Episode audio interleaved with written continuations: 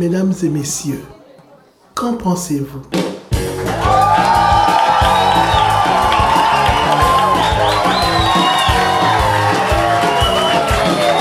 C'est un grand retour à la microbrasserie Le Prospecteur de Val d'Or le jeudi 12 janvier 2023. Je m'appelle Francis Murphy, je vous présente Geneviève Bélan, Paul-Antoine Martel, cher public, allô? Aujourd'hui à l'émission Olivier Niquet pour le 22e épisode de Qu'en pensez-vous?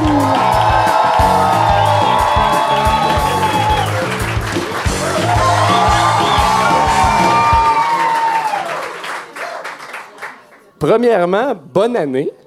Et euh, deuxièmement, qui aurait dû être un premièrement, c'est que pour prendre la parole à Qu'en pensez-vous, ça prend une opinion absolue et on va commencer avec ça. Euh, Geneviève, euh, ton opinion absolue. Elle est très courte. Moi, je refuse qu'un adulte utilise le mot cocologie. Le règlement de l'opinion- absolue, c'est qu'on n'a pas le droit de commenter ou de réagir. Paul-Antoine. Moi, personnellement, le palmarès des 200 plus grands artistes vocaux de tous les temps, je m'en sacre au moins autant que je me sacre de Céline Dion. Merci Paul-Antoine. Mon opinion absolue, on s'était pas parlé, mais moi aussi, c'est dans l'univers de la musique. En fait, je m'excuse à l'avance. Parce d'opinion que- non, non, t'as pas d'opinion sur mon opinion. de- voilà. Euh, mon opinion, elle, elle arrive peut-être 20 ans en arrière, mais je voulais quand même vous la faire parce que dernièrement, j'ai j'ai fait le ménage dans mes disques compacts. Puis, euh, tu sais, les artistes qui, qui faisaient des pochettes d'albums d'un format comme hors norme, qui ne fit pas dans le rack avec les autres disques, là, ça fait chier. C'est. euh, Mais je sais que ça en fait plus, mais mettons, Mettons si ça en faisait encore. c'est ça, remettez-vous dans, la- dans le contexte. Voilà pour les opinions absolues. Ça part fort. Oui, c'est ça. hein, ben, c'est, c'est ça un peu le fun. Oui. C'est le fun parce que On se pose. il n'y a pas de malaise quand on commence avec des opinions absolues, pas de réaction, pas de. Voilà. À l'épisode d'aujourd'hui, on va parler de la ville, d'urbanité, d'urbanisme, de changement, de stationnement, de résistance au changement de stationnement, de participation citoyenne. Est-ce qu'on avait un mot pour désigner notre thème du jour? Je sais pas. On disait la ville. La ville, La ça c'est un épisode sur la ville. C'est le 22e épisode de Qu'en pensez-vous, présenté par Ken Lamar.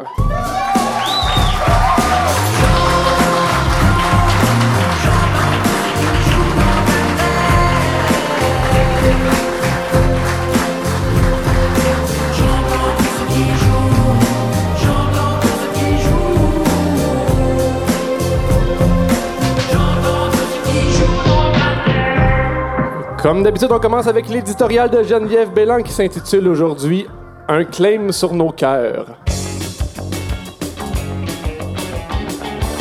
Je tue elle. Grossièrement définie, une ville, c'est une agglomération où on retrouve une concentration d'êtres humains au cœur battant. Des humains qui se déplacent, travaillent, socialisent ou font un petit tour aux Ardennes juste pour checker. Pas d'humains, pas de ville et surtout pas de portefeuille écrit Love avec des faux diamants à 3 pour 15 piastres. La ville, c'est aussi l'ultime territoire hors ligne. C'est la dernière frontière qui modère la colonisation complète de nos rapports sociaux vers la sphère numérique. L'espace urbain permet encore, pour le meilleur, de rencontrer une nouvelle personne en coprésence sans préalablement savoir qu'elle a déjà partagé une vidéo d'un sci- scientifique français pas de diplôme ou bien un concours pour gagner des bottes de poêle. Après avoir collectivement passé plusieurs mois en télévie, nous sommes plusieurs à avoir expérimenté, inondés de détresse, la brutalité du premier, Hey, hey, ça grandit, hein? Hey, tabarouette, en tout cas.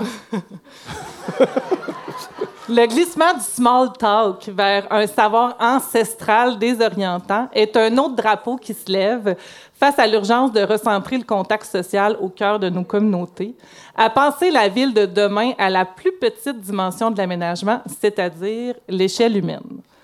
Selon cette approche, pour que l'humanité percole dans nos milieux et retrouver notre capacité à gérer une conversation sur la pluie, le beau temps et la modification du calendrier des collectes de poubelles, il faut avant tout s'attarder à la mobilité.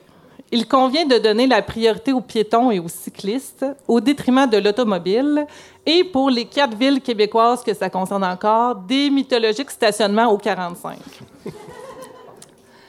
C'est la présence de gens en mouvement qui crée une vibe dans les espaces publics.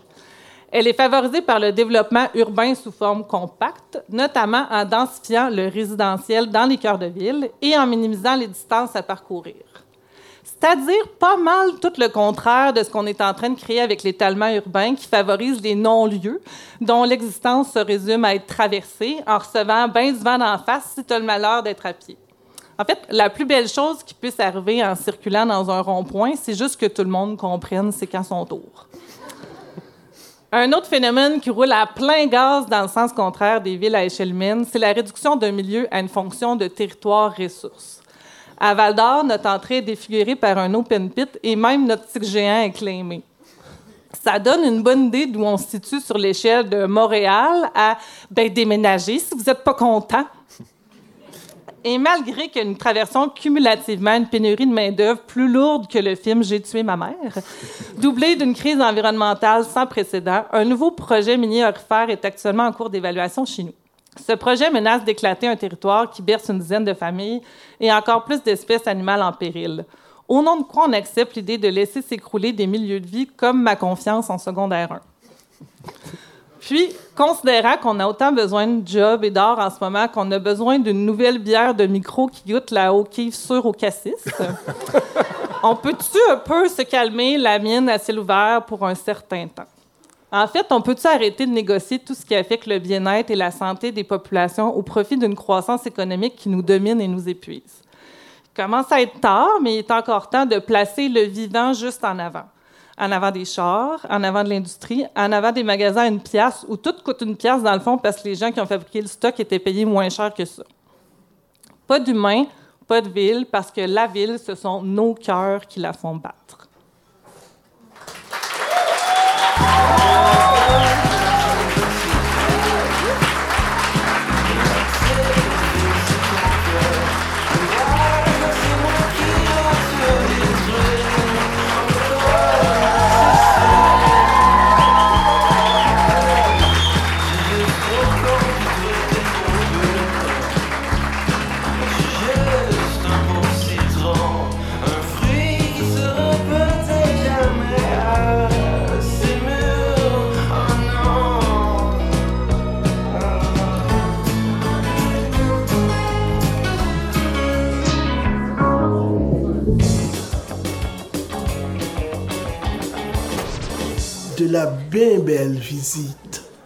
Détenteur d'un baccalauréat en urbanisme et d'une maîtrise en études urbaines, c'est surtout à l'étiquette de co-animateur de la soirée ou de la journée est encore jeune qu'on pense en premier. C'est pour ça et pour plus encore qu'on est heureux de l'accueillir avec nous, mesdames et messieurs, et les autres, Olivier Niquette!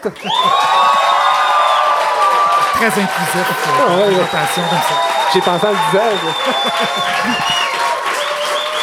Bonsoir. bonsoir. Le public est enthousiaste, même le recteur de l'université a sifflé. Olivier, avant de commencer, ça prendrait une opinion absolue. Ah oui, oui, oui. C'est le règlement de l'émission. Euh, c'est peut-être controversé, euh, en tout cas au moins sur le plateau Mont-Royal, mais euh, je dirais que le vin nature, c'est un peu comme du jus de raisin qui se pense bon. Et là, c'est dans le moment où on peut pas réagir, mais on te laisse Oui, oui. profiter de l'émotion. Que tu génères de façon générale. Ouais. Euh, bienvenue euh, à Qu'en pensez-vous, Olivier? C'est vraiment un plaisir de t'accueillir. Ça fait longtemps qu'on parlait de t'inviter, donc euh, merci d'avoir accepté. Euh, on est en 2023 déjà. Je sais pas si tu savais, mais tu nous connais depuis 2017. J'ai des extraits pour toi, en commençant avec euh, un extrait de ton ami Jean-Sébastien Girard.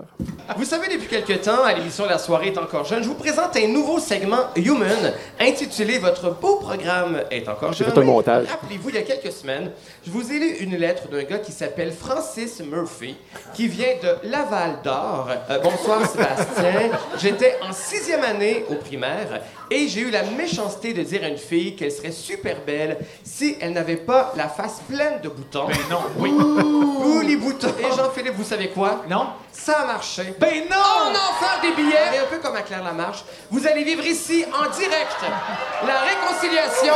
Accueillez Stéphanie et Francis, mesdames et messieurs!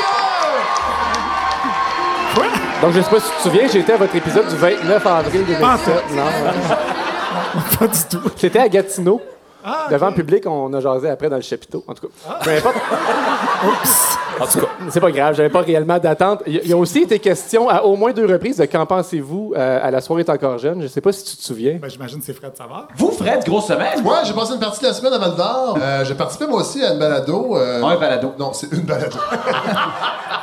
ouais. Et euh, ça s'appelle Qu'en pensez-vous? C'est animé par Geneviève Bélan, Francis Murphy et Paul-Antoine Martel. J'ai donc accepté, évidemment, avec plaisir, l'invitation des gens de, de Val d'Or de Qu'en pensez-vous? Surtout qu'ils me fournissaient le transport en avion. Transport en avion? Toujours pratique, ça, pour venir ici. Tu vois, t'as encore des points en commun avec Fred Savard. C'est pas mal le seul, mais quand même. Et euh, tout à l'heure, tu nous parlais que tu écoutais un épisode de Qu'en pensez-vous avec l'artiste. euh, Euh, David Goudreau. c'est ça. Moi, je me promène avec, avec le spectacle, avec la tournée. Ça m'a permis de découvrir écoute, des, des mégapoles comme Natashquan, euh, des, des- des centres bucoliques comme euh, Fermont. Puis d'ailleurs, dernièrement, j'étais à Val d'Or avec euh, une gang qui font un balado génial. Ça s'appelle Qu'en pensez-vous? Et euh, vous devriez aller écouter ça. Ça rappelle vraiment la soirée, mais à l'époque où il y avait du contenu et Fred Savard. C'est c'est vraiment excellent. Le petit pain. Ça, c'était en février 2020. quand même. Ah, C'est ça, ah ouais, oui, parce que c'est l'épisode du 14 février euh, que je l'ai écouté tantôt. puis Je me disais, ah, c'est juste avant. Voilà. Exactement. Juste avant. quand vous étiez à Sherbrooke, euh, Ouais, notre dernier euh, spectacle. Donc, la question, c'est que. La dernière avant- fois que j'ai vu du public, c'était cette fois-là. La dernière fois. Ouais. ça. Euh, avant que Geneviève t'écrive, te rappelais-tu d'avoir entendu parler de pensez-vous? Oui, oui, oui, quand même. Ah, quand Oui, même. oui, bon, c'est une bonne nouvelle. Un petit peu vague, là, mais je m'en souvenais. Je m'en souvenais. visiblement, c'était des bons mots parce que t'es là. Ben oui, Ou ben tu oui, voulais aller vérifier par toi-même, Non, non, non, je, je- je suis très content d'être ici, pour vrai. J'adore ça. euh, faire le tour du Québec, là, la tournée, euh, La vie de rockstar. la vie de rockstar, euh, ouais, l'hôtel Continental. Ouais. J'adore. Va- Vas-tu smasher ta chambre? Est-ce que- comment la soirée vit. Est-ce que tu es seul dans le studio de Radio-Canada parce que tu fais tes émissions à partir d'ici? Ou... Ben, euh, j'étais avec le webmestre, Ok. mais euh, il y avait la technicienne qui était en télétravail aujourd'hui, ce qui a un petit peu compliqué les, les choses, là, parce que le webmestre savait pas comment ça marchait. Fait que là, elle était au téléphone avec nous qui essayait, qui essayait de gérer ça. Mais finalement, ça a bien fonctionné. euh, puis le seul problème qu'on a eu, le- mon réalisateur, il accusait euh, les techniciens de Val d'Or d'être le problème, mais c'était lui le problème. OK. Il préjugeait envers les régions. Exactement. Ah. Donc, euh, merci à toi et merci à Radio-Canada d'avoir accepté que tu fasses du télétravail de Val d'Or pour deux jours. Pour venir à Qu'en pensez-vous? Euh, pour les gens peut-être qui te connaissent moins, on t'entend on t'entend toujours à La journée est encore jeune. On t'a entendu pendant euh, 10 ans à, 10 ans à La soirée est encore Ça. jeune. C'est ça, les, les dix- fameuses 10 années. rajeunit pas, hein? On t'a vu à la semaine des 4 juillet. Ah, Euh, si on recule plus loin, il y a le spornographe Paul-Antoine. C'est certain qu'il y a une question sur le spornographe. On a parlé déjà tantôt, mais il m'en reste plein. Vas-y, pose c'est à toi. C'est une perche. Ben, écoute, ça devait être le fun, faire le sport. Non, il y avait. Non, ben, euh, dans le sens où, il y a, des fois, vous vous alliez vraiment loin, je trouve, avec, euh, avec le sportographe. Oui, parce que personne nous écoutait, sauf, sauf toi peut-être. Mais euh, oui, on avait quand même. ben, c'est là qu'on a comme. tu sais, on a eu une clause grand-père grâce au spornographe parce qu'on a tout de suite été assez loin, ce qui nous a permis avec la soirée après ça de, de continuer là-dedans. Au début, nos boss nous écoutaient pas, puis là, à un moment donné, ils étaient comme pognés avec nous. Ouais, puis ça s'est mis à comme ça, aussi. C'est ça. Puis euh, ouais, c'était vraiment le fun de faire cette émission-là, mais tu sais. Moi, j'avais jamais fait de la radio de ma vie. Là, puis on- je commence comme ça à Radio-Canada.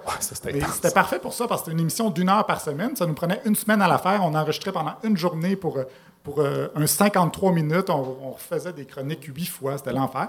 Mais euh, j'ai appris comme ça à faire la radio. Mais comme produit fini, ça a donné, euh, ça a donné quelque chose. Vous avez commencé vraiment autour du sport, puis à un moment donné, à la fin, c'était rendu éclaté avec Radio Jambon, puis c'était comme un peu Ça a intense. inspiré un peu la suite euh, avec la soirée. Mais tu nous as parlé, tu n'avais pas fait de radio, tu t'es ramassé là. euh, on- dans l'introduction, je parlais de tes études en urbanisme et ce qui s'apparente à ça. On va y revenir tantôt. Mais comment tu es passé de ce domaine-là qui n'a rien à voir avec les communications puis les médias? Puis, euh, c'est- c'était un une carrière peu hasard.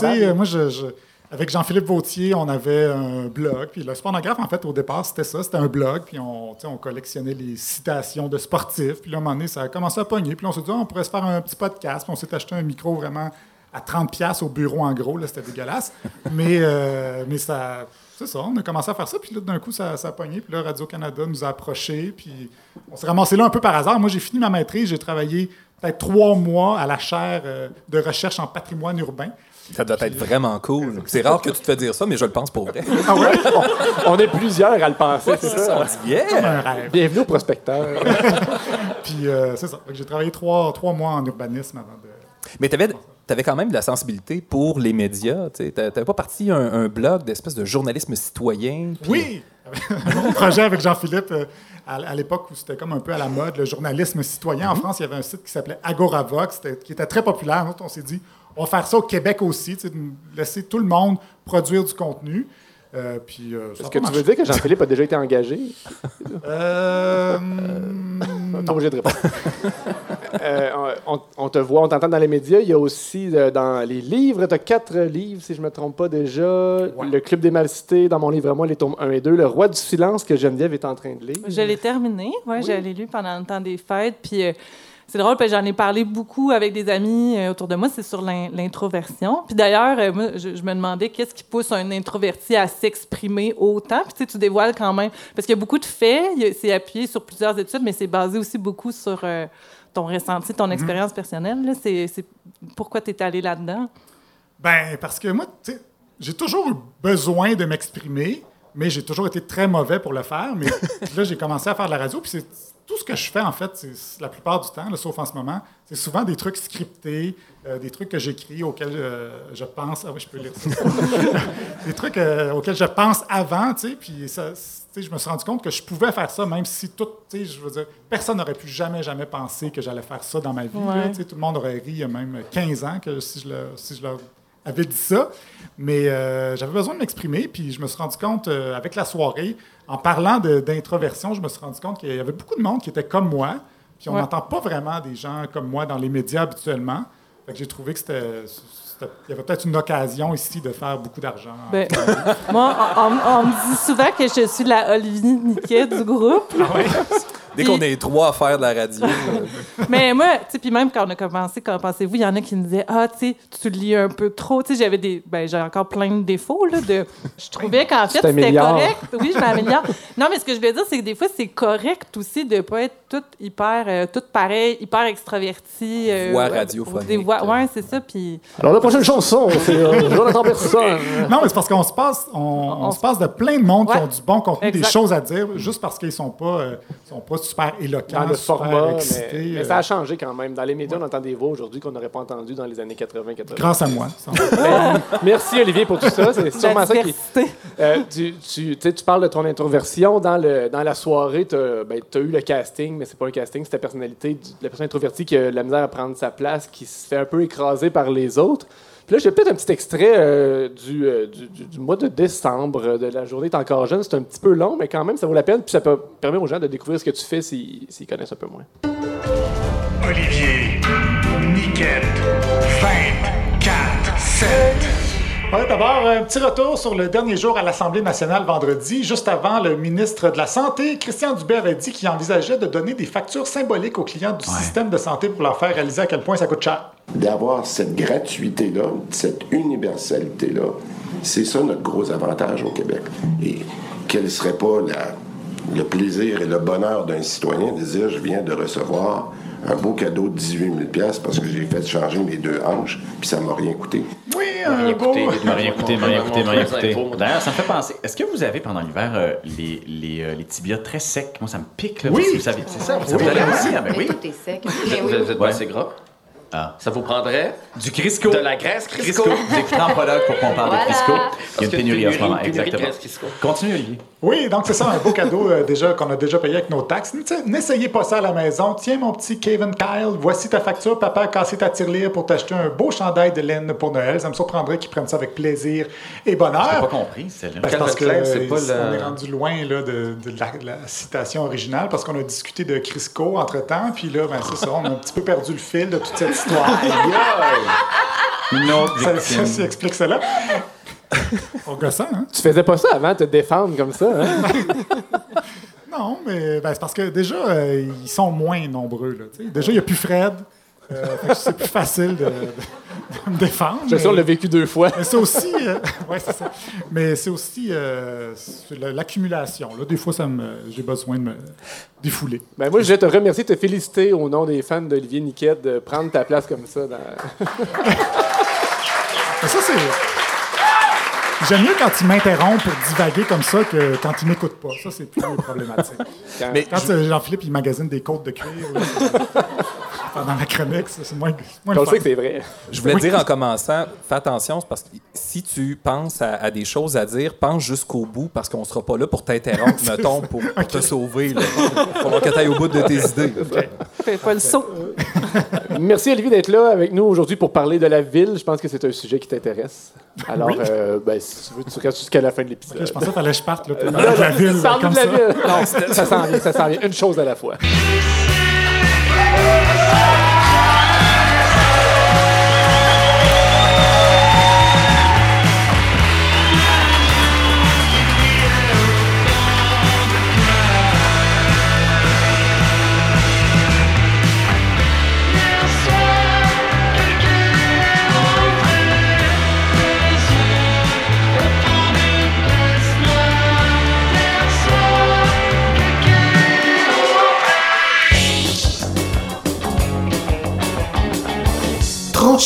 C'était bon, ça, Francis? Qu'est-ce qui était bon? Ben, je note à personne. Oui, on, on nomme jamais les, euh, les pièces qu'on fait jouer à peu près parce qu'on n'est pas à la radio FM. Puis il y a Shazam. mais euh, mais euh, c'est c'est bon, c'est un membre de Corridor. On a déjà fait jouer un extrait de Corridor ici à l'émission. Merci de l'apprendre. Ça me fait- de Moi, j'ai j'ai découvert ça dans le palmarès de l'année d'Olivier Niquette, Oh! euh, publié sur son Facebook la semaine dernière ou il y a deux semaines. Moi, j'ai une cassette de corridor. Puis j'ai commandé une cassette en pensant que c'était comme un jeu de mots pour dire CD. Non. Non, C'est c'était une vraie cassette. C'est c'est une TDK copiée. maintenant. Non, c'est une vraie cassette. Oui, une Mais c'est un super beau lien, ça, avec le prochain segment, parce qu'on s'en va vers la, le- vers la radio commerciale. Mais en fait, Olivier, euh, on a un extrait de, de ce que tu fais. T'es bêtisier, tu t'es rendu célèbre pas mal à, à cause de ça. Je me demandais qui était ta clientèle préférée entre les politiciens, les sportifs, les animateurs de Radio de Québec ou... euh, Euh, Tes cibles. mes préférés, euh, c'est euh, c'est les sportifs, je pense. C'est- C'est ceux qui me font le plus rire, puis c'est sans conséquence. Fait que, tu sais, c'est moins touché. Ils se revengent pas. Non, c'est ça. Ils n'ont pas de tribune. Ils t'écoutent pas. Tu sais, le sport, c'est ça qui est le fun, puis c'est pour ça que ça, ça marchait bien, le pornographe. tu sais. Il n'y a, pas de- il y a pas de conséquences à dire des niaiseries quand tu parles de sport. Fait que comme ça. Aujourd'hui, dans Tranché, c'est c'est une une nouvelle affaire qu'on expérimente. Notre amie Stéphanie, euh, à la régie, nous a préparé des thèmes. En fait, les thèmes, ce sont les questions du jour que nos radios commerciales posent. euh, Pour générer de l'engagement, sur Facebook. ouais, c'est ça, exactement. Euh, donc, on est allé voir dans les radios de la région. euh, ben, on est allé. Stéphanie est allée. On ne sait pas ce qu'il y a là-dedans. Olivier, tu vas pouvoir nous piger des thèmes. Puis nous, on va devoir répondre à ces questions-là ensemble, essayer de s'entendre sur une réponse pendant, euh, on pendant cherche un- quatre minutes. On cherche un consensus? Ben, autant que possible. Oui, des enjeux de société. Tu peux nous dire de quelle radio ça vient aussi? ah oui, c'est. oh. C'est Ah, c'est ça. 104.3. Ah, c'est le O. C'est O. O, ouais, Je sais pas quand ça a changé. Hein. Zéro euh, en lisant la question, mais c'est un haut. Euh, une douche aux deux à trois jours, pour ou contre? Ah, je suis tellement contre, mais. Une douche aux deux à trois jours? Ouais. Aux deux à trois jours. Moi, je suis pour. Ben, faut- développe, là. parce Ben, que, si t'en as pas besoin, pour vrai. Mais à euh, l'œil, ça paraît que t'es pauvre. je porte une tuque. Tant que ça paraît pas au nez, Ouais, hein, c'est ça. ça. qui est important. Mais euh, non, je suis pas parce que euh, on n'est pas nécessairement fait pour tout, tout, tout cet apport de savon, d'eau chaude, etc. Surtout en hiver où ça sèche énormément la peau. Ben, les tibias, hein, Jean-Philippe en parlait tantôt. c'est vrai. ouais. Tant qu'à se mettre du Crisco, tu sais, fais juste pas te laver. On génère nous-mêmes notre propre Crisco. Euh, puis il y a peut-être moyen de monétiser ça. Je sais. Non, mais pour vrai, pour vrai, moi, je suis, euh, je suis pour ça. Mais en principe, je suis Skipper pour, mais une en journée, pratique, je suis pas capable. C'est ça, la T'es pas capable de skipper une journée. Ah, J'aime assez ça prendre une douche. Mais je comprends que si tu fais du sport ou tu t'entraînes, Ben, tu vas vouloir constamment. Moi, j'ai. Si, si je prends pas ma douche, j'ai même pas la même personnalité tellement Autant, que ça ouais. m'affecte. là. J'étais allée, j'étais allée à Woodstock en Beauce, j'avais un budget de douche parce qu'il fallait que tu payes, c'était comme ma priorité. Puis ouais, c'est impossible. Puis même, je Olivier, me veux-tu retiens. trancher? Euh, ben moi, ça- est-ce que les bains, ça compte? Parce que moi, je prends des bains. Mais est-ce que c'est à chaque jour? Ouais. Des fois, c'est- deux par jour même. Tabarnouche, c'est quand même euh, c'est un, c'est un investissement en temps. Parce qu'il faut faire Ouais, couler mais l'eau. j'ai- c'est- c'est- C'est l'occasion où euh, je suis avec moi-même, je lis. euh, Mais C'est C'est qui dans nos amis qui se faisait trop couler d'eau chaude? Problème de stérilité. En tout cas, je sais pas, c'est peut-être Ah non, mais oui. Ouais. deux enfants. C'est un ami qui, euh, qui allait passer son barreau. Puis là, il, il étudiait dans le bain Ah oui, c'est ça. des lois, là, des très longues lois. Oui. Puis, euh, Je sais pas s'il est pour Ken la mort aujourd'hui. Non. OK, malheureusement. Plus en droit du travail, c'est Ouais, ça? t'as Ah. Ah, c'est bon. Puis euh, c'est ça, il a fait des tests et sa, sa conjointe elle tombait pas enceinte. Puis finalement, il se rendait compte qu'il faisait toujours couler de l'eau chaude dans son bain. Trop Ça, chaud. ça, ça a affecté Ça a affecté des la région. sur cette théorie-là, mais Ben, il y a deux enfants aujourd'hui. Fait que Ah. Puis il a cessé la pratique. Exact. Ben, la pratique du bain chaud, pas la pratique du droit. Ben, il y a eu son barreau. Ah, ben, félicitations à cet ami qu'on n'aimera pas. Anonyme. On t'aime, Marc-André. Oui. Un autre thème. Ouais, un autre thème, euh, toujours à eau. Euh, ça, c'est quand même facile. Miracle Whip ou maillot? Ben là, maillot. Maillot. Non, moi aussi, je suis euh, Next. Mais moi, j'ai été élevée beaucoup euh, comme Miracle Whip ou tu sais, la- le faux sirop d'érable, tout ça. Puis ça m'a pris du temps à aimer, T'as grandi à Paquinville. à hein, switcher. ça. Ouais. J'étais, euh, ouais. Ah là, c'est une blague. Là, on parle Je suis d'urbanisme. née à Lassar. Ah, c'est vrai, t'es né Je à suis née à Lassar, ouais. On a du sirop de Je poteau. pense qu'on a le temps pour une autre. Celle-là Oh, était ouais. consensuelle. OK. Oh mon Dieu, il y a un dessin de toilette. Salut. Énergie. Oh yes. Euh, qui qui lave la toilette chez vous? C'est moi. Sylvie. Ah, c'est Sylvie. Ah, c'est vrai.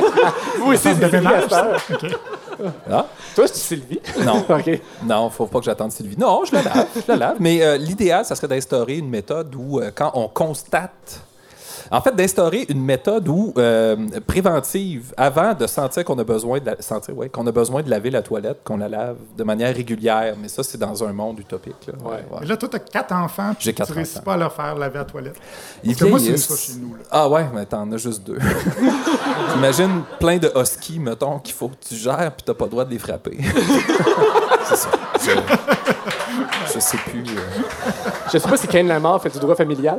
Des fois, c'est moins long de juste la laver soi-même. Ouais, je comprends. En voulez-vous un dernier? Moi, je Non, ouais, mal. Moi, j'ai jamais. On est entre On y va avec Wow FM, j'imagine. Oui. Euh, Aimez-vous regarder les parades? En général. Les parades. Mais on n'a pas souvent accès. Ouais, il manque de parade. Ben là, c'est une question euh, du coin. Là. Il doit y avoir des parades. par Moi, j'ai déjà été majorette. hein. Hein? Ouais. J'ai déjà participé à une parade, moi, en tant que cadet de l'air. C'était la parade du Ouais. Festival de l'Orignal. Mais on partait du carrefour du Nord-Ouest. Ouais. On se rendait jusqu'à l'église Saint-Sauveur. C'est une marche d'à peu près 4 km. puis c'était dans Sludge, puis il faisait fret, puis c'était extrêmement désagréable. Fait que faire une parade, non. Regarder, non. Moi, j'ai fait des parades de mode. Ah, Ah, Raconte-tu? des- parade de Eh, On dit ben, défilé. de même, je suis pas sûr. Bon, bon, bon, bon. Ton père était mercier. Hein? Oui, mais il a pris sa retraite, Oui. euh, donc maintenant, je dois payer mes vêtements. Tu, tu dois choisir tes vêtements toi-même. Mais euh, en tant qu'ex-majorette, Oui. je pourrais vous dire que la 3e avenue, c'est une des meilleures rues de parade. C'est vrai. C'est vraiment une bonne rue pour faire des parades. C'est quand même large. Eh ben, c'est un beau C'est- lien avec le thème du jour. ça, hein. Moi, j'aime juste les parades de la Coupe Stanley. Fait que c'est bien rare. On a eu trois parades de la Coupe du Président ici, quand Ouais. même. Tu sais, les- en, en 30 ans d'histoire, quand tu regardes la quantité d'équipes qu'il y a eu dans la JMQ, c'est quand même bon qu'on l'ait gagné trois fois. Rouen, c'est deux. Ils ont une Coupe du Président. Je Une coupe mémoriale, Une Coupe mémoriale, Ouais. c'est ça. là. je regarde là-bas, il y a quelqu'un qui. Bon, c'est ça. On va en entendre parler tantôt, j'imagine. Mais euh, c'est ça. Je trouve que c'est une belle conclusion. Êtes d'accord, Alice? On a Finir fait ça. le tour, je pense. Finir ça avec c'est ça. On fait le tour là-dessus.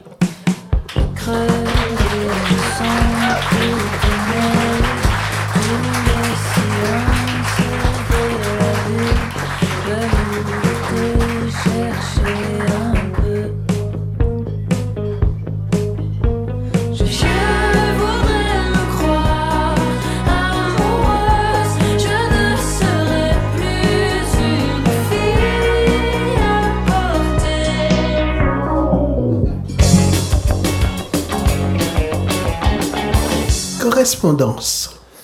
Les fidèles de Qu'en pensez-vous attendent peut-être un retour du journal intime d'Alexiane? Sachez-le, ça n'arrivera pas. Par contre, on continue de chercher de la poésie partout où elle peut se trouver, dans toutes sortes d'écrits fabuleux et fantastiques, ou du moins selon euh, mes collègues. Euh, Aujourd'hui, euh, nous allons nous abreuver des merveilles que contient le compte-rendu de la rencontre Gervais-Desboisé organisée par la minière 03 dans le cadre de son projet de mine. O3. Moi, je dirais 03. Ça t'appartient. Je m'excuse, minière O3. Dans le cadre de son projet de mine Marban, un peu au nord-ouest du secteur de Dubuisson, à l'ouest de Val-d'Or, en pleine faille de Cadillac.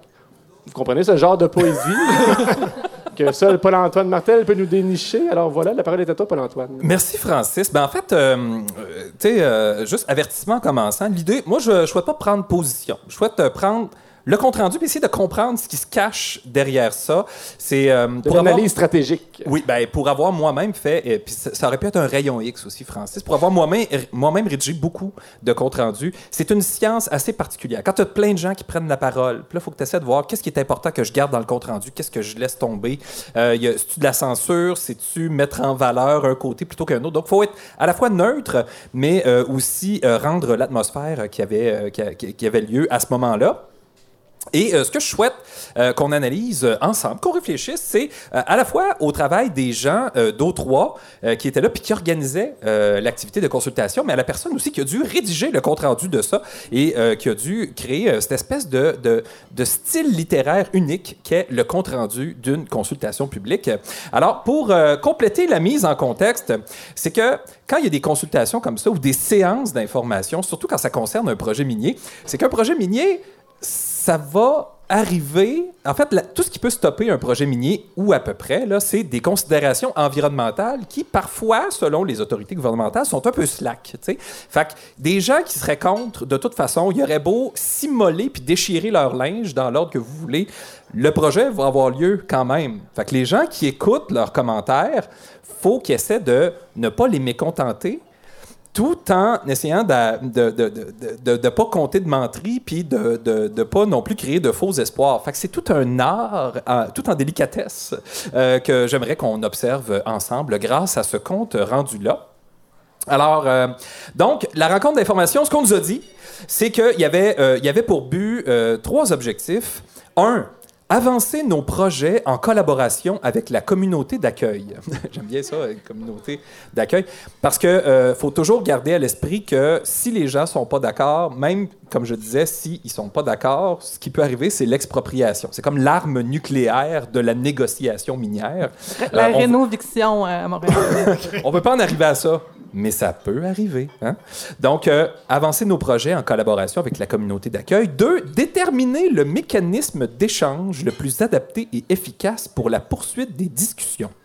Donc, discuter, ça, c'est, c'est important. Et finalement, trois, échanger sur des enjeux spécifiques. Donc, si on analyse la prose rapidement, il y a collaboration, mécanisme d'échange, poursuite des discussions, échanger sur des enjeux. Il n'y a rien qui allait se décider ce soir-là. Puis au moins, ils ont mis ça clair, ben, relativement quand même. Donc, euh, on est dans le règne de l'acceptabilité sociale de la fatalité. Le, proje- le projet va se faire. On vous propose de trouver un mécanisme pour pas que ça fasse mal. hein. C'est un, peu ça le sous-texte qui est derrière. Donc, pour ça, chapeau. Quand c'est rapporté sous forme écrite, ça donne vraiment des perles, comme je vous ai dit, que je vais vous partager comme ça, gracieusement, pour mettre un peu de magie dans votre vie, mais aussi pour que nous puissions en tirer des leçons en matière de communication non violente et vaguement gazeuse. Euh, avant d'aller plus loin, j'aimerais vous présenter une des protagonistes. Il s'agit de Mirza Bello, qui est vice-présidente développement durable pour O3 Mining. Donc là, il était question de démarche de, concert- euh, de consultation du milieu. Euh, là, quel mécanisme on va mettre en place? On va s'engager un agent de liaison? Il y a intervention numéro un. Pouvons-nous être informés en... euh, Je, je, je décidé que j'allais rouler des airs. Je. Je- je- je- C'est la voie citoyenne. J'ai dit quelqu'un du chemin Gervais. Je sais pas pourquoi je le voyais en camisole, mais en même temps... bon, je- pouvez le voir comme vous voulez. là. Je pourrais le refaire avec un accent belge. On rappelle que c'est pas une prise de position. Ce n'est pas une prise de position. Pouvons-nous être informés en amont des activités de forage? Il est arrivé que nous ayons appris les activités en entendant les machines. Vous pourriez nous envoyer une lettre. Je veux le savoir d'avance. J'ai pas envie de me faire casser les oreilles durant durant mes vacances. Quand je suis dans ma cour, j'entends les travailleurs parler comme on se parle présentement. C'est ça ma réalité. Et là, Mirza Bello répond Je comprends ce que vous me dites. C'est tout. Elle dit juste ça. Mais là, je sais pas si elle fait référence à j'entends les travailleurs parler comme on se parle présentement, puis qu'elle dit je comprends ce que vous me dites, donc elle veut dire que et si moi en ce moment je comprends ce que vous me dites, vous comprenez ce que disent les travailleurs. Fait que tu sais, c'est. Ensuite, intervention 21. Parce que les gens ne sont pas nommés, c'est important. C'est pas important qui le dit. Ce qui est important, c'est l'essence de ce que, les gens que disent. tu vas prendre la même voix ou tu as une autre voix? J'en ai une autre. OK. Ça fait 50 ans que j'habite dans le rang, puis de penser que nous devons nous en aller, c'est difficile. Il faut se résilier. Bon. Là, il faut se résilier. Je me dis, peut-être c'est un locataire. Tu sais, ça. Il faut, résilier le bail, mais peut-être se résigner. Ça, c'est possible. Sinon, ben, ben, juste peut-être vous imaginez les deux scénarios, un locataire puis un propriétaire, mais il dit il faut se résilier, il faut se mettre en tête qu'on doit partir, puis on est tous dans la même famille. Elle, c'est ma fille, elle, c'est ma bru, lui, c'est mon gars, ma mère habite là aussi. C'est un rang familial. Bon. Quand, quand on entend ça, tu sais, c'est vrai, toute la famille reste là, ils sont habitués, puis il y a- il y, a quelque chose, le gars, il partage son vécu, puis je veux dire, ça, souligne, je trouve, l'attachement qu'on peut avoir au territoire, puis à notre mode de vie. Puis à- Et là, la dame de répondre, elle dit C'est pour ça que nous voulons une personne pour vous informer. Notre objectif est d'avoir avec nous un agent de liaison. Puis c'est intéressant, elle prend pas position sur le fait que le gars, lui, est un petit peu en détresse. Elle fait juste dire on va avoir des gens qui vont vous informer sur comment on va bousculer un petit peu vos habitudes de vie, puis votre structure familiale. Tant mieux S'il y a un agent de liaison qui est là pour les aider à passer à travers ça, elle dit un peu plus loin aussi, je comprends que le téléphone est le meilleur mécanisme d'échange. Et il y a la possibilité de mettre en place des comités de travail sur certains sujets, dont celui de l'acquisition de vos maisons si le projet va de l'avant. Et je vous entends concernant la poussière. Et c'est quelque chose que nous pourrions regarder avec la ville. Fait que j'en ça, s'il y a des gens qui travaillent pour la ville ici, vous allez regarder de la poussière, si j'ai bien compris. Regardez ça. Je reviens avec euh, déviation du chemin Gervais et protocole d'acquisition des propriétés. Donc, euh, il y a Jean-Félix qui accompagnait Mirza qui dit Notre objectif est de franchir les étapes une par une. La dernière étude qu'on a publiée est positive, donc on a passé à l'étape suivante. Vers les mois de septembre-octobre, on va savoir si la deuxième étape est positive ou pas, et si oui, nous allons continuer.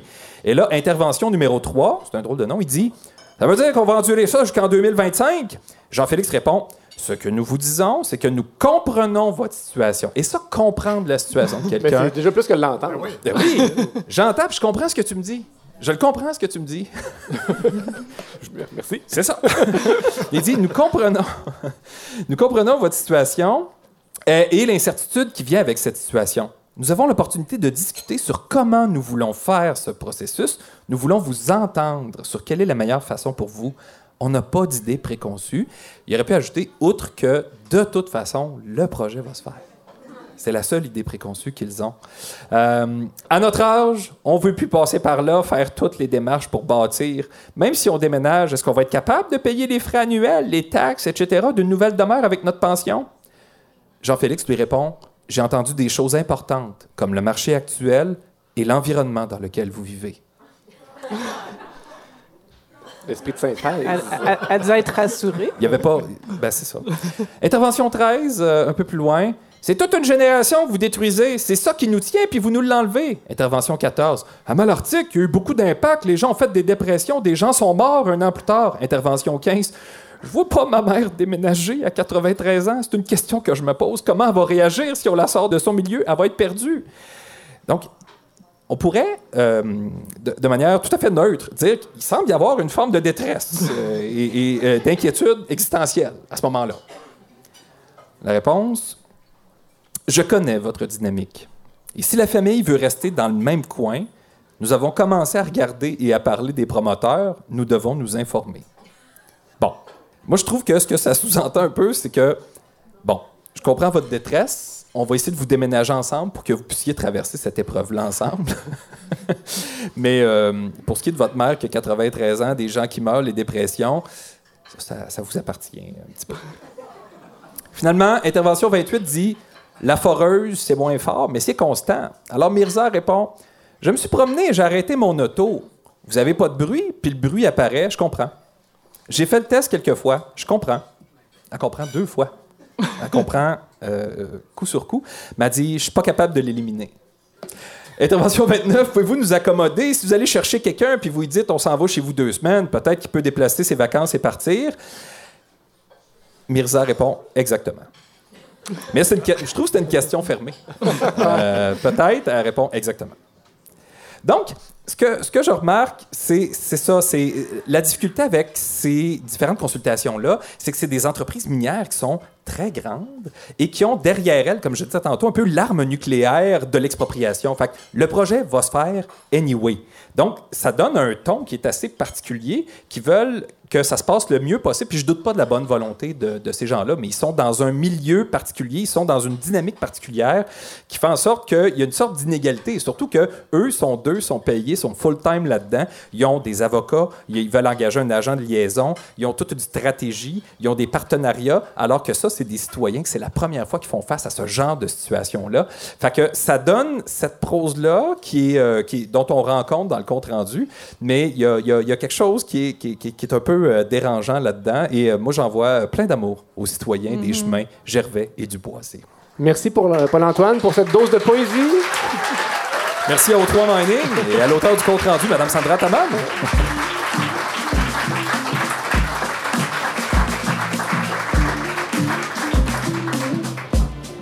Cet épisode est présenté par Kane Lamar.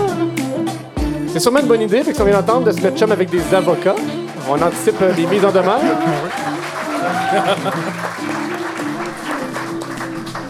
Merci aussi à Air Québec euh, de nous avoir livré aujourd'hui Olivier Niquette, Sain et sauf. sain et sauf, et qui devrait le ramener sain et sauf aussi. après. On l'espère. A plein du verglas à Montréal, ça, ça se peut que je reste ici. Merci aussi à nos euh, fidèles partenaires de Qu'en pensez-vous? La Société Saint-Jean-Baptiste de la témiscamingue de ma production, Marie-Claude Robert, photographe, Studio La Chapelle, Québec Studio et l'Hôtel Continental de Val-d'Or.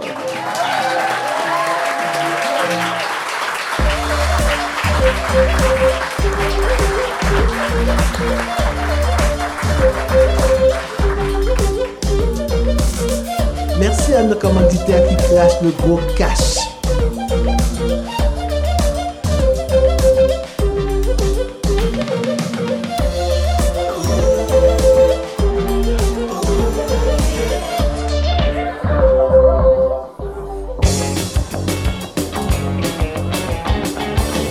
Moment anti-radio. Le moment de radio est vraiment pas dans le même ton. Euh, en fait, euh, Tant mieux. c'est que, euh, vous savez, euh, ben, on vient de, de traverser la période des fêtes et euh, justement, le temps des fêtes, j'ai réintroduit une tradition euh, dans la famille. En fait, une tradition que je qualifierais de vintage. La que- fessée.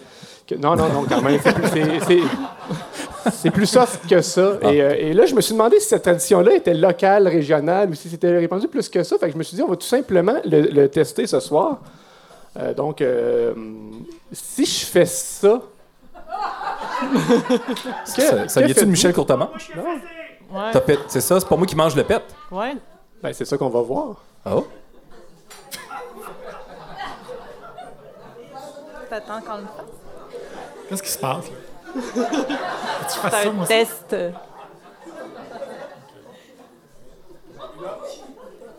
Je sais pas, hein, Stéphanie? Vois-tu? Je pense que c'est la madame là-bas, la table de Kane Lamar, qui avale Ah! le pet. C'est ça. Ça existait-tu dans vos familles, ça? Pas dans la famille ou au primaire, mettons. Ah, ben, ça. Mais, mais, mais il me semble que c'est Michel Courtemanche qui avait sorti ça. C'est vrai? Ouais. OK. Puis le menton, c'était le rot. Non? Ah, non, on s'était pas rendu là, nous autres. Bon. Ben, on vient de vivre un beau moment. Pas, pas tant. Mon gars de ce temps-ci, euh, je sais pas, il a sorti ça de où, mais euh, quand il fait un rot, après ça, il dit touche rot. Là, faut que tu le touches, sinon il fait Ben, c'est euh, ça, ça doit être l'évolution de, de ça, de cette tradition-là. Mais moi, je voulais juste dire que j'ai ramené ça à mes enfants, je leur ai expliqué, mais c'est devenu complètement incontrôlable. Ça crée de la chicane à l'heure du souper. C'est toi qui manges non, non. Non, c'est bien, c'est jamais que la vis qui avançait bien. C'est comme- C'est un fait qu'on l'interdise aux deux plus vieux. En tout cas, c'est, euh, ça, Fait ça que Clovis l'a fait tout seul. Avec moi Picaro. Ben oui. Mais on a aussi statué que c'était bon pour une heure. OK. Ah, OK. T'avales les pets de l'heure. C'est Et des vous notez règlements. les pets? Faites vos propres règlements. voilà.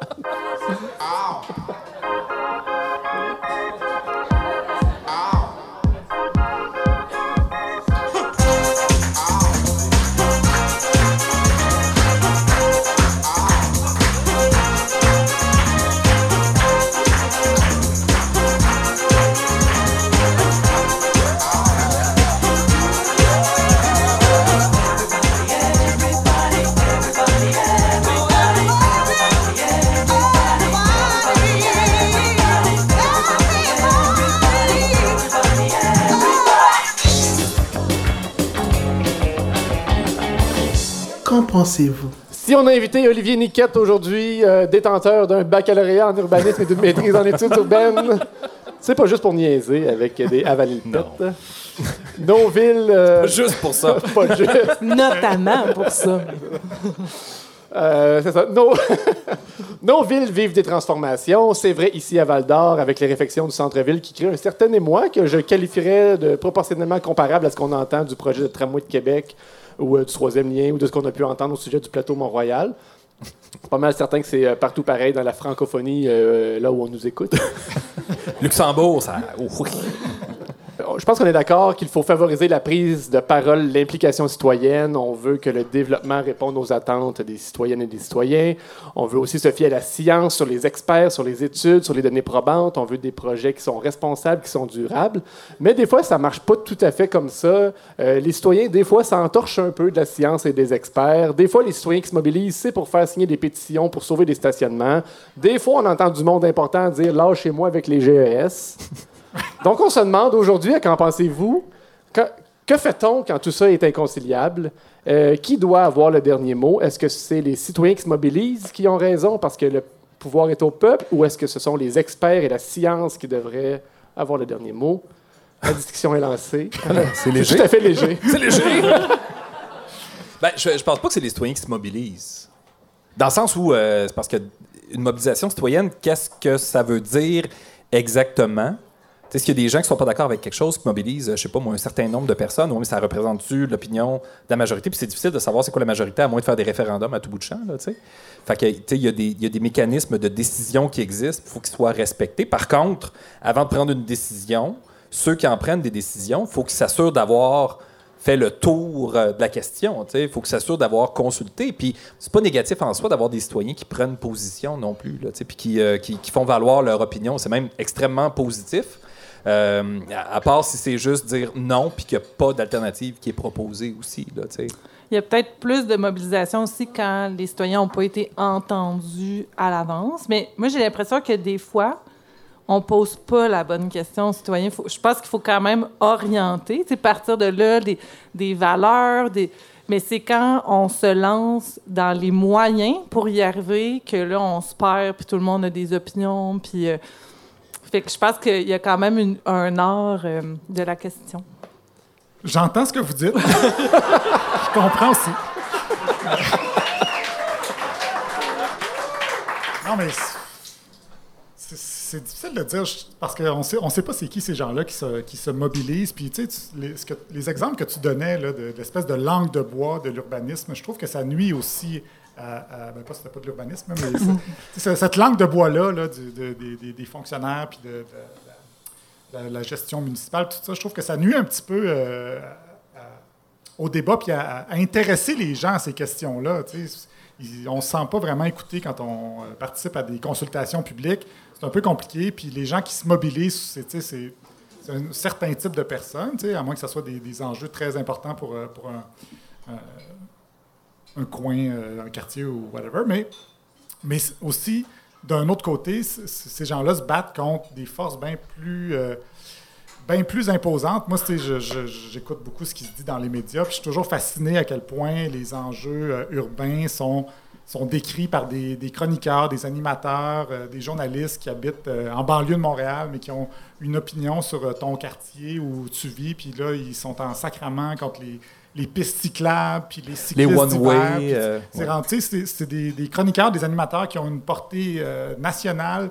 Fait que là, tout- tous les gens, même en, Abiti- en Abitibi, sûrement que vous avez une opinion sur le plateau Mont-Royal, mais les gens qui habitent là, eux autres sont heureux de, de- de- de- de ce qui se fait, puis c'est ces gens-là qui votent finalement, puis euh, qui réélisent Valérie Plante, ce qui fait que, ben, c'est ça, dans le fond, c'est peut-être la meilleure façon, justement, la, la démocratie, tout simplement, Ouais. de, de, tu sais, de...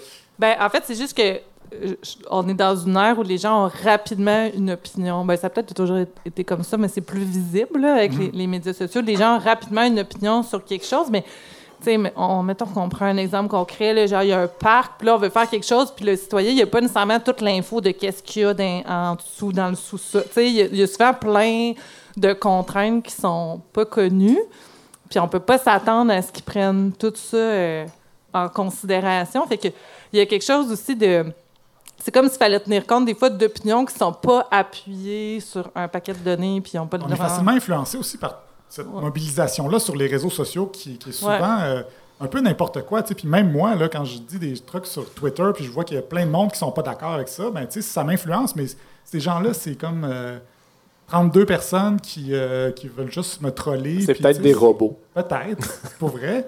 Fait que, euh, les, les fameux pirates là, de Jeff Fillion qui ont des commentaires sur tout sur les réseaux sociaux. Puis ces gens-là influencent euh, les, les- les- les gens qui sont dans les médias, puis ça, ça- ça a un effet sur, euh, sur tout le monde, sur les- le débat public. Puis les, les questions qui, ont rapport avec la ville, c'est quand même souvent, ça a l'air simple, mais ça a des impacts. C'est des trucs locaux qui ont des impacts globaux, puis c'est- dur à évaluer. C'est des choses qui, qui ont des effets à long terme. Là. Mm. Euh, fait que, tu sais, le- pour, le, pour, euh, pour le citoyen qui ne veut pas avoir, euh, veut pas payer pour un petit aménagement dans, dans sa cour, ben, il ne voit pas nécessairement les impacts que ça va avoir dans 10-15 ans sur le- tout le monde, là, parce que j'ai- travaillé sur une série documentaire sur les liens entre la santé et l'urbanisme.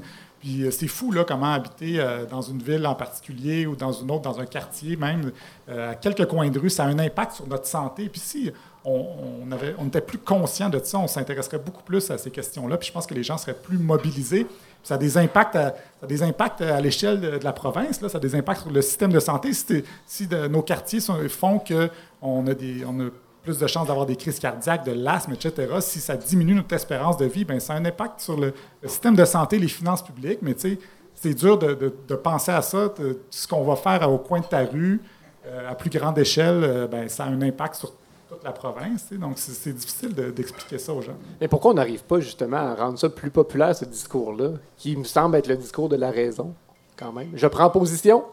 Ça- mais ça prendrait-tu une littératie urbanistique, tu sais, dans le sens où que les gens comprennent. Pas avec ces mots-là. en tout Ouais, je sais ça, je sais ça. Non, mais on, est entre nous, on est entre nous, là.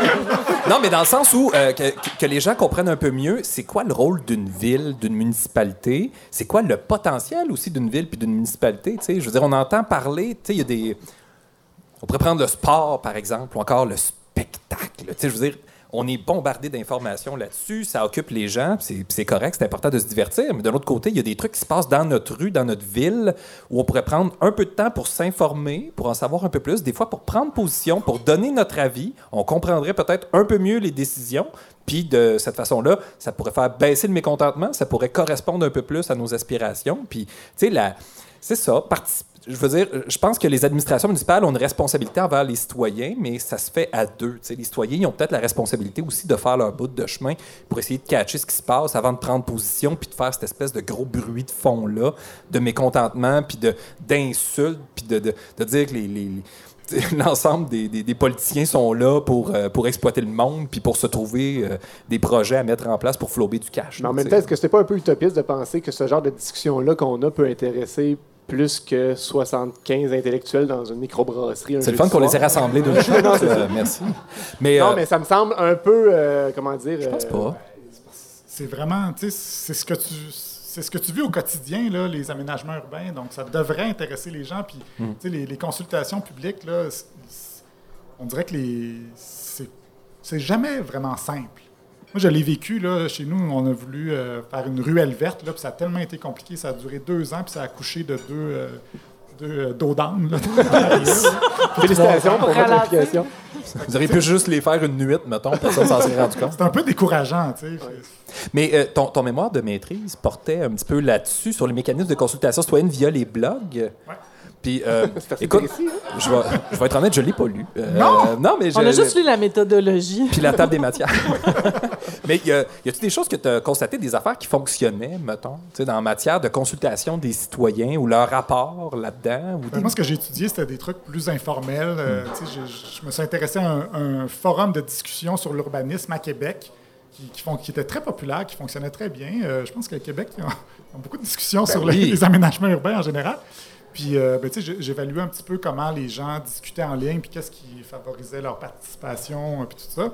Euh, puis, peut-être que ça pourrait s'appliquer à plus grande échelle. À l'époque, je pense qu'on n'était pas encore assez euh, tout le monde sur, sur, Sur les médias sociaux, ouais. Il y avait un fossé numérique assez intense, là, mais Mais éventuellement, euh, je pense que ça, ça pourrait. euh, Il y a des ingrédients, il y a des choses qui font qu'on peut plus participer. Mais tu sais, comme, comme je disais, sur les réseaux sociaux, il y a tellement du monde qui, qui embarque là-dedans puis qui essaie de faire, euh, tu sais, de, de- de- d'influencer le débat euh, de façon euh, malhonnête. Agressive. J'imagine que ça sera aussi le cas là, si, euh, dans la participation citoyenne. Donc, c'est un peu, euh, c'est un peu difficile à, à juger. Puis il y a toutes les questions d'astroturf, là, de, de- de gens qui essayent de... de- de- Oui, c'est la pelouse synthétique Vous en au, stade de des Achats. Oui, on On a un terrain tantôt. Ouais. Euh, mais euh, ouais, c'est ça, c'est comme un- des, des- des- des campagnes pour faire semblant qu'il y a une mobilisation autour de quelque chose, mais Ok. c'est en fait c'est organisé par du monde euh, malveillant, dans le fond, pour donner l'impression qu'ils ne sont pas d'accord avec un projet, mais euh, c'est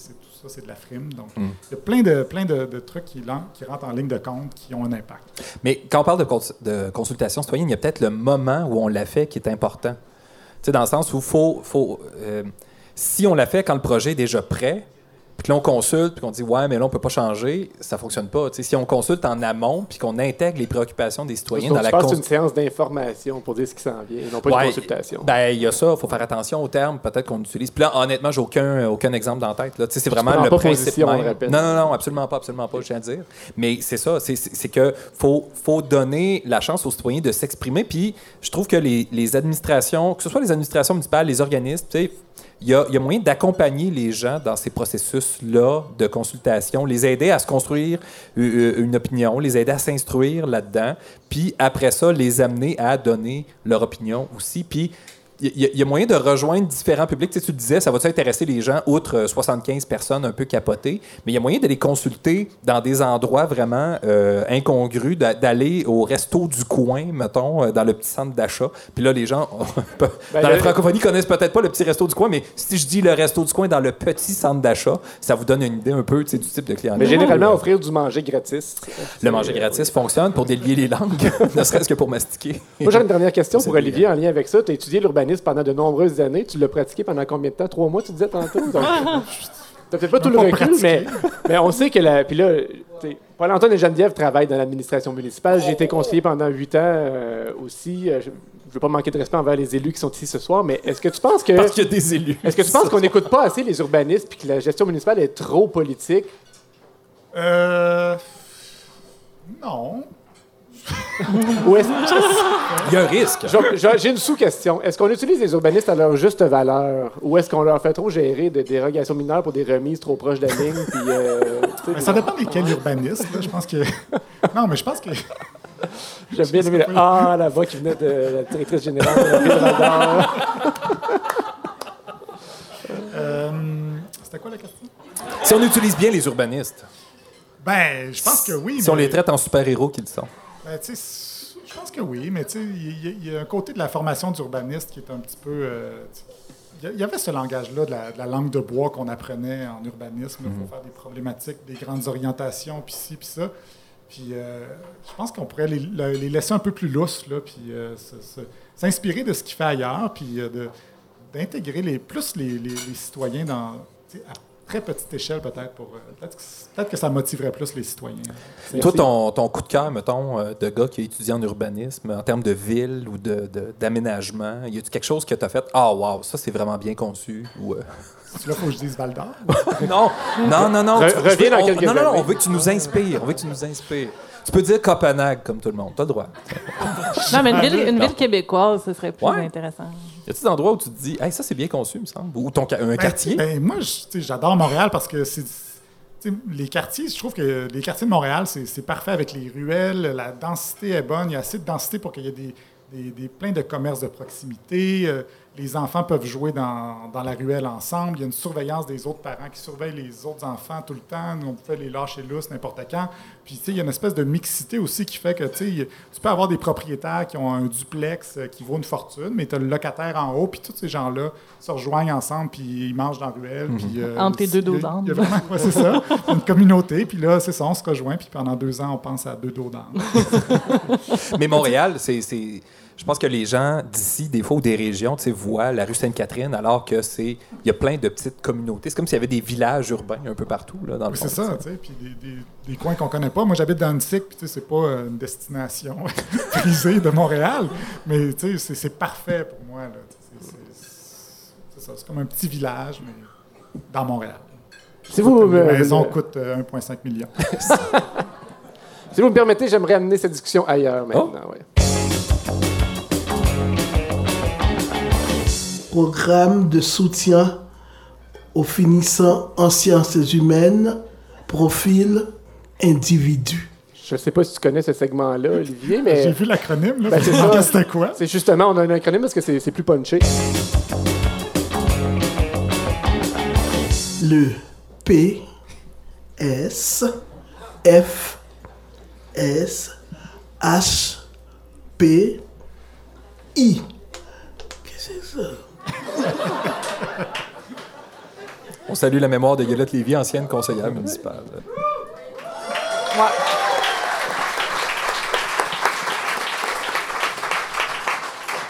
On discute d'un jeu important aujourd'hui. Ça m'a donné l'idée d'interroger quelqu'un qui s'inquiète depuis longtemps du sort de la planète, qui milite et qui s'implique pour que les choses euh, s'améliorent. On l'a vu et on l'a entendu dernièrement sur toutes les tribunes euh, nationales et régionales.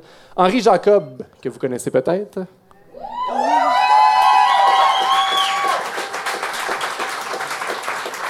Donc, je l'ai rencontré la semaine dernière. Je suis avec Henri Jacob. Salut Henri. Bonjour, comment ça va? Ça va bien toi? Oui, ça va bien. On est là pour parler de. Il y a quelque chose qui est en voie de disparition au Val d'Or. hein. Ça te préoccupe pas mal?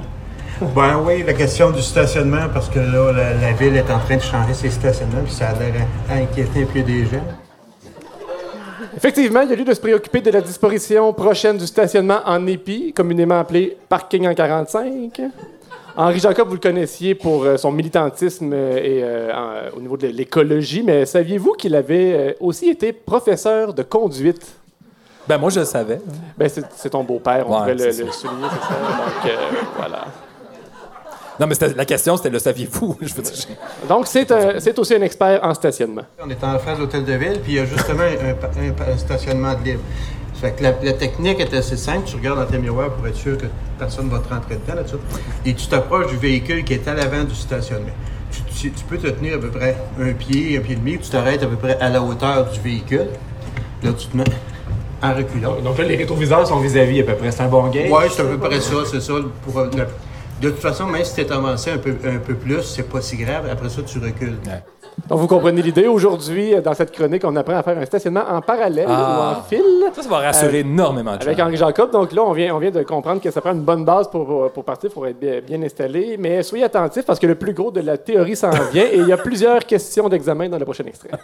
Puis là, le, le- le premier point de repère, c'est qu'en reculant, naturellement, tu te tournes pour reculer. C'est pas par les miroirs, ça, tu fais ça. Pour les gens qui voient pas, là, Henri met un bras derrière le siège passager. Pour m'aider à me tenir, pour regarder vraiment en arrière.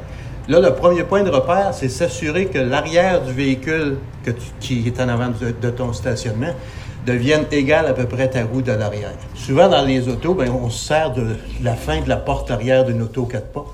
Là, je te, je te décompose le, mouvement, mais normalement, tu le fais d'un coup. Puis quelqu'un qui commence, il fait ça, il se recule, il est au point. Là, ça veut dire que tu peux commencer à tourner vers le stationnement pour pouvoir laisser rentrer ton arrière. Il n'y a pas de danger que tu frappes vu que tu es rendu à ta roue. Là, on vient de se faire passer par un véhicule. C'est, en théorie, tu es censé attendre quand quelqu'un fait son stationnement. Mais là, nous autres, on, on les surveille. Fait que là, je commence à reculer et en même temps que je recule, je tourne vers le stationnement. Fait que quand on dit crampe, là, c'est ça. C'est ça. Jusqu'au bout. Puis quand l'arrière, le même point arrière arrive vis-à-vis de toi, là, tu peux commencer à détourner tranquillement de l'autre côté. Fait que tu recules, comme ça, puis tu fais simplement détourner. Tu te retrouves à l'arrière du véhicule, puis, habituellement, tu es rendu proche de l'autre. Là, tu n'as plus un 4 avancé pour te stationner. Ça a été quand même relativement simple. Ça, appelle ça d'une avance, recul, crampe, décrampe, sort, rentre. Non, en fait, si tu- c'est ça- bien fait, ça se fait d'un coup. C'est ça. Ça va jusqu'ici, vous suivez? Toi, c'est sûr, Olivier. Prends pas un PhD pour faire ça. Non, ben c'est ça. Puis, tu sais, Olivier habite à Montréal, c'est sûr qu'il fait des parallèles tout le temps. Mais pour les gens ici, plus localement, qui, qui trouvent ça un peu compliqué, euh, cette Ça, théorie les femmes, entre autres. Oh, pas Antoine. On dirait une blague tout droit sortie des années 2000. Hey, non, mais je le pense pas, vraiment pas. C'est, c'est- ça a été évoqué à un moment donné par quelqu'un, puis je, je trouve ça important de, de spécifier, puis de dire que les femmes en général ont plus de facilité à faire des. Et- Merci pour. euh, non? Alors, je l'ai mal placé, ça. Veux-tu qu'on la coupe au montage ou on la Non, garde? non, je l'assume. Ça en pour ça. Donc, un petit conseil pour les personnes qui trouvent ça plus compliqué. Moi, ce que je conseille aux gens, mais de, au lieu de tu t'essayes pas peut-être sur la rue principale en commençant, Ah. tu t'en vas sur une rue secondaire, tu te trouves un véhicule qui est stationné, puis tu, tu peux même pratiquer avec juste un véhicule, même si le stationnement a de place à l'arrière, ça dérange rien, parce que tous tes points de repère se font sur le véhicule qui est à l'avant. Le véhicule d'en avant, les points de repère, on comprend, tout le monde est là. Maintenant qu'on a bien pratiqué dans une rue plus tranquille, qu'on est allé au centre-ville, on, s'est stationné en parallèle, on a encouragé nos commerces locaux, ben là, il faut bien s'en retourner à la maison pour consommer nos achats. Je vais te montrer juste maintenant, rapidement, comment sortir. C'est Ah. la même chose. Première des choses, tu recules près de l'auto qui est à l'arrière pour te donner un espace. Là, tu mets ton, ton clignotant. Parce que c'est important. Le clignotant, c'est pas pour nous autres, c'est pour ceux qui s'en viennent. Ouais. C'est pour le signal. Tu regardes dans tes rétroviseurs, tu regardes à côté. C'est important aussi de regarder à côté. mort, hein. Parce que c'est ça. Souvent, avec Mettons qu'il y aurait un maudit cycliste, là. un maudit cycliste, tu vois un enfant qui, qui passe, puis lui, il va passer peut-être en arrière de ton char. pas de- Je vois pas ce qu'un enfant ferait sa troisième avenue, Henri. En théorie, les, les rues devraient être faites pour ça. Euh, C'est un bon point avec Henri. Là, ça a l'air, on s'amuse un peu, là, c'est un peu sarcastique, mais on a passé 25 minutes à peu près ensemble. J'ai 25 minutes d'enregistrement que je vous ai résumé en 2-3 Ça va minutes. être disponible sur C'est- notre page Facebook. on peut mettre l'intégrale. si Henri est d'accord, là, sans, sans farce, on a eu des, des très bonnes discussions, puis plus que sur les techniques de stationnement, mais aussi sur, euh, sur l'environnement, sur la technologie, sur la, science. Puis je me suis demandé justement, Henri, tu qui, s'est souvent fié sur la science pour euh, défendre ses, opinions, tout ça, ce qu'il pensait de- des avancées scientifiques et technologiques euh, au niveau euh, des véhicules pour l'aide au stationnement? On, invente toutes sortes de technologies pour faciliter théoriquement l'ouvrage. Mais ce qu'on fait avec cette technologie, c'est qu'on on oblige les gens à plus devenir conscients de ce qu'ils font quasiment, parce que tout, tout se fait automatique. Les nouvelles, les nouvelles autos euh, peuvent se stationner, tout ça. Au lieu de prendre ça comme un outil pour nous aider, on remplace carrément tout l'apprentissage des, des techniques. Je dirais qu'il n'y a presque plus rien à faire. C'est comme je dis des fois, les gens, ouais, le GPS dans le bois, c'est c'est le fun, mais si le couvert est trop grand, là, ton GPS, des fois, il fonctionne plus. Fait que si tu n'as pas appris les bases de l'orientation, ben, c'est un peu comme les bases du stationnement. Vous comprenez l'idée? Oui. Faut pas devenir dépendant de ces affaires-là. On a eu une belle discussion là-dessus sur la technologie. Puis Henri, il essaie de me convaincre que la technologie, là, c'était pas la, pas la fin du monde. Il fallait pas trop, trop se fier à ça. Mais j'ai quand même proposé d'essayer. Juste pour le fun, un véhicule qui permet l'aide au stationnement automatique, le véhicule qui se stationne tout seul. Et ça a été une belle expérience pour, euh, pour Henri que j'aimerais vous faire entendre. Je vais me stationner. Il a changé d'auto. OK, là, je le Ouais, fait que là, euh, on appuie ici sur le bouton de l'aide au stationnement, puis sur l'écran, il nous propose. Ben, premièrement, quand on appuie une fois, c'est pour un stationnement parallèle, c'est ce qu'on veut. Puis là, on avance, puis là, quand il va être prêt, il va nous avertir qu'il a trouvé Il, un il va stationnement. s'approcher tout seul du. Fait que là, il nous dit avance tranquillement, espace trouvé. OK. Fait que là, parfait, il stop. dit stop, lâchez le volant, puis passez en marche arrière. Fait que c'est là que ça devient excitant. Le volant, on y touche plus. Là, on voit que le volant tourne tout seul, et Henri se demande ce qui se passe. Ben, euh, je, je vois qu'il fait les, les bons, les bons repères. Il devrait normalement commencer à penser. euh, euh, ben, c'est exactement les mêmes points de repère. ah, mais c'est Ça, c'est le. Faut que ça va bientôt le temps de freiner. C'est ça, ça t'avertit. Encore un petit peu, reculer lentement. Ah, stop. Fait que là, passer en marche avant. Fantastique. C'est toujours impressionnant de voir comment la technologie, quand ça fonctionne, la capacité que l'humain a de, de, de remplacer des, des technologies là, pour, euh, des fois pour euh, un avancé. Henri Jacob, mesdames et messieurs. Merci. euh, Dans il y avait- il y avait ça en option, euh, justement, le stationnement automatique. Je ne l'ai pas pris, là. Mais euh, pour vrai, j'ai été surpris de voir tous les, les trucs nouveaux. Là. Ça me dit quand il y a quelqu'un dans mon angle mort, euh, le cruise control, il s'ajuste l'auto en avant, tout Ouais. ça. C'est vrai que ça nous. euh, Puis il freine aussi tout seul, mais ça n'a pas marché quand ma blonde a reculé dans mon tempo. Ah! Je ne veux pas, je veux pas euh, mettre de l'eau au moulin de ta théorie là, sur les femmes au volant, mais c'est ça. mon char neuf est scratché. Ah, c'est à l'heure, c'est à. J'ai une anecdote qui ressemble à ça. Je peux peut-être la dire rapidement. Très rapidement. J'avais une vieille Honda Civic 96 rouge hatchback que je me faisais souvent arrêter par des polices. Et puis le, le bumper avant était, était craqué. Puis là, je suis rentré dans une vieille madame à un moment donné, un 22 décembre. Fait que je l'ai déclaré aux assurances. Ils m'ont payé un nouveau bumper. Puis là, je me sentais un petit peu coupable parce qu'il était déjà craqué. Mais bon, j'avais un bumper neuf, j'étais fier. Fait que Je vais faire, mais le char appartenait à ma blonde légalement. Donc, je vais le faire réparer. Je rentre à la maison, puis je rentre un peu large dans mon entrée. et je rentre dans le banc de neige qui est totalement glacé, un peu comme le château de la, de la guerre des Tucs. et ça fait. C'est ça, j'ai craqué le bumper. C'est le karma. Euh, C'est une belle ouais. anecdote de bumper. Merci. Merci, Paul-Antoine. Euh, en conclusion, moi, je voudrais juste faire une suggestion à la ville de Val-d'Or qui va bientôt euh, rénover son centre-ville. Moi, je proposerais, une fois que les travaux sont faits, d'organiser des cliniques avec Henri pour euh, des, Pendant des- la vente trottoir? Oui, Euh, ben oui, ouais, ben oui, bonne idée pour des, des- des petits cours de stationnement en parallèle.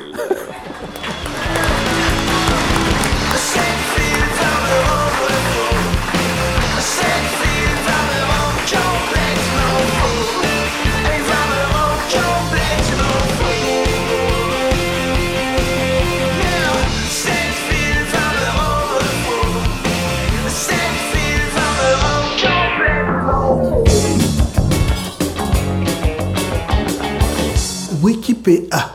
Olivier, à l'époque du pornographe, vous aviez un segment qui s'intitulait Wikipédia. Oui. Oui. Je m'ennuie de Jean Dion. Ah, désolé. Nous, on a seulement Paul-Antoine Martel dans le Wikipédia. J'ai une barbe euh, louche un peu aussi. Euh, rapidement, on a parlé de euh, participation citoyenne, mais euh, Olivier, ce que tu nous montres souvent aussi, c'est tout le mécontentement des gens qu'il peut y avoir, le- les gens qui sont en, en furie contre le gouvernement, qui sont en furie contre la ville, qui disent les politiciens, c'est tous des crosseurs, puis il y a une sorte de rage qui existe. Et j'ai l'impression que pour faire baisser la pression un peu, ce qui pourrait se faire, c'est que les gens s'intéressent davantage peut-être à la vie municipale. Mais comment on fait ça, s'intéresser davantage à la vie municipale? Est-ce que c'est en lisant le compte-rendu de la dernière réunion du conseil municipal? Peut-être pas. Il y a peut-être d'autres moyens aussi. Ça peut en faire partie de la solution, mais il y a peut-être d'autres moyens. Rapidement, je vous parle rapidement de... Oui, rapidement, j'en parle rapidement. Vite, vite, vite, vite, vite. Je parle de l'échelle de la participation publique telle qu'élaborée par l'Institut du Nouveau Monde, OK? C'est juste, il y a comme cinq niveaux, puis tu sais, on peut... Il y, il y a des fois où le niveau 1 est tout à fait approprié, mais il y a des fois où le niveau 5, il serait peut-être encore plus approprié, puis peut-être qu'on peut faire progresser les gens à travers ces différents niveaux-là. Donc, par exemple, leur niveau 1, c'est l'information. Donc là, je m'adresse aux organismes qui veulent consulter. Municipalité du Luxembourg, ça existe au Luxembourg, une municipalité, ou c'est une principauté juste. Je, je sais pas, on fera des recherches sur le Luxembourg éventuellement. Mais pour ce qui est de l'information, c'est les participants s'informent au sujet des enjeux liés à un problème à résoudre ou à un projet ou à une politique. Donc, ils s'informent. Ils reçoivent de l'information. Le niveau 2, c'est la consultation. Les participants informent les décideurs de leurs opinions et de leur point de vue. Fait que là, déjà, on est ailleurs. Ils se sont probablement déjà informés au préalable ou, leur, leur colère a généré des opinions et ils transmettent leurs opinions puis euh, leurs préoccupations aux décideurs sur un sujet particulier. Ensuite de ça, il y a la discussion. Les participants échangent autour d'un enjeu et confrontent leurs idées et leurs points de vue. On peut faire un compte-rendu de ça, puis essayer d'en tenir compte lors du processus de prise de décision. Ensuite de ça, il y a délibération. Les participants formulent un avis sur une question précise. Là, on est rendu vraiment ailleurs. Au-delà d'échanger des idées, on formule un avis euh, structuré avec euh, des arguments, puis euh, qui peut avoir un impact sur les, décisions qui vont être prises. Et finalement, il y a la collaboration. Les participants participent eux-mêmes à la définition et à la construction du processus participatif et ils contribuent directement à la décision finale. Comme vous voyez, il y a, il y a toute une façon d'impliquer les citoyens. C'est certain qu'une fois que, mettons, que tu as participé à une discussion, euh, puis euh, une fois que tu as donné ton avis, tu as entendu l'avis des autres, puis qu'il y a une espèce de synthèse de ça qui est fait, ça se peut que tu dises pas c'est toutes des crosseurs, à moins que ce soit vraiment, mettons, des gens qui sont malhonnêtes foncièrement, tu sais, mais ça sera pas une espèce de, de- de- d'a priori que tu vas lancer comme ça, comme une grenade dans un débat qui a aucun rapport avec le sujet, tu sais. Fait que je pense d'avoir ça en tête, ça peut aider, puis juste de dire qu'il y a toutes sortes de moyens pour les gens qui souhaitent peut-être en savoir plus ou qui se demandent c'est quoi l'interface qui, en tant que citoyen, me permettrait d'avoir un impact dans des débats euh, qui touchent ma communauté. Je donne des exemples rapidement. Ceux que ça intéresse, allez faire un tour sur le site Internet du Centre d'écologie urbaine de Montréal, que tu connais peut-être, euh, Olivier. De nom. Qui, euh, oui, de nom, mais tu vois, qui, eux, font la promotion de, par exemple, du budget citoyen. Donc, euh, des budgets qui sont mis à disposition des citoyens par des municipalités. Il y a des délibérations qui se font, les gens soumettent des projets, il y a un vote qui se fait, puis ensuite de ça, ces sommes-là sont attribuées à un projet. Ils vont également faire de la déminéralisation de certains espaces publics. Euh, ils organisent les promenades de Jane. Donc, c'est des citoyens passionnés par un quartier qui organisent une visite guidée du quartier avec l'angle qui leur plaît, qui les passionne. Ça peut être les arbres euh, extraordinaires de notre quartier ou encore l'orientation des rues, l'histoire du bungalow euh, dans Paquinville. Il y a plusieurs euh, possibilités. Donc, euh, comme quoi l'autisme peut être euh, euh, socialement rentable. L'espace Muni, euh, ça c'est un, un- espèce de merge entre le Réseau québécois des villes et villages en santé et euh, de, de- du Carrefour Action municipale et famille. Eux outillent les villes dans le but qu'ils soient plus efficaces en matière de services aux familles, en matière de, d'en faire des espaces de vie qui vont avoir un impact sur la santé des gens.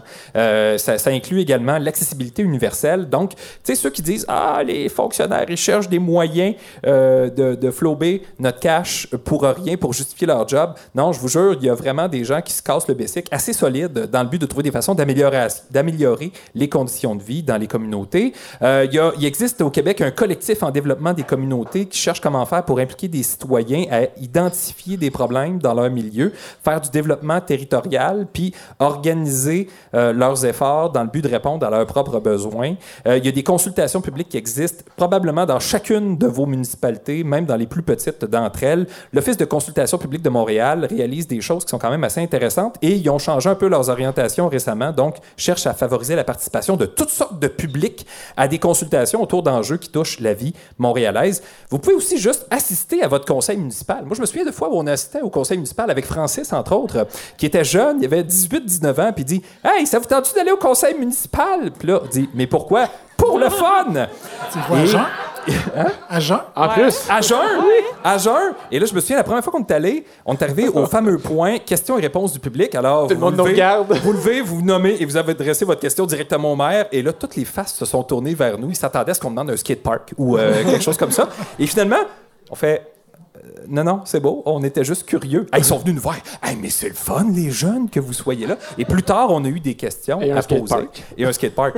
mais c'était pas à cause de nous, on l'a jamais demandé. Mais ça pour dire, assister au conseil municipal, entendre c'est quoi les débats, c'est quoi les décisions qui sont prises, poser des questions. C'est une façon d'exercer son devoir de citoyen, mais aussi de mieux comprendre les dynamiques municipales. Puis finalement, il y a des groupes d'éducation populaire, des OBNL, des groupes militants, la société civile. Il y a toutes sortes de façons de mieux comprendre c'est quoi les dynamiques sociales dans nos communautés. Puis à partir de là, quand on comprend mieux, oui, on pourra chialer, mais au moins on chialera avec des arguments, puis on chialera pour proposer des choses peut-être aussi, puis aspirer à autre chose plutôt que de juste dire que les gens sont des voleurs, des escrocs et euh, qui sont là juste pour leur propre profit. Donc euh, voilà, c'est quelques pistes que je vous lance pour lutter contre le cynisme, mais aussi pour que vous puissiez contribuer à être des super-héros qui aident à améliorer votre milieu de vie. Merci, Paul-Antoine. Vas-y! Dis donc, tu fais partie de la société civile. Absolument. Ouais. Comme vous tous et toutes. Je voulais juste être sûr que tu ni militaire ni policier. J'ai déjà été cadet de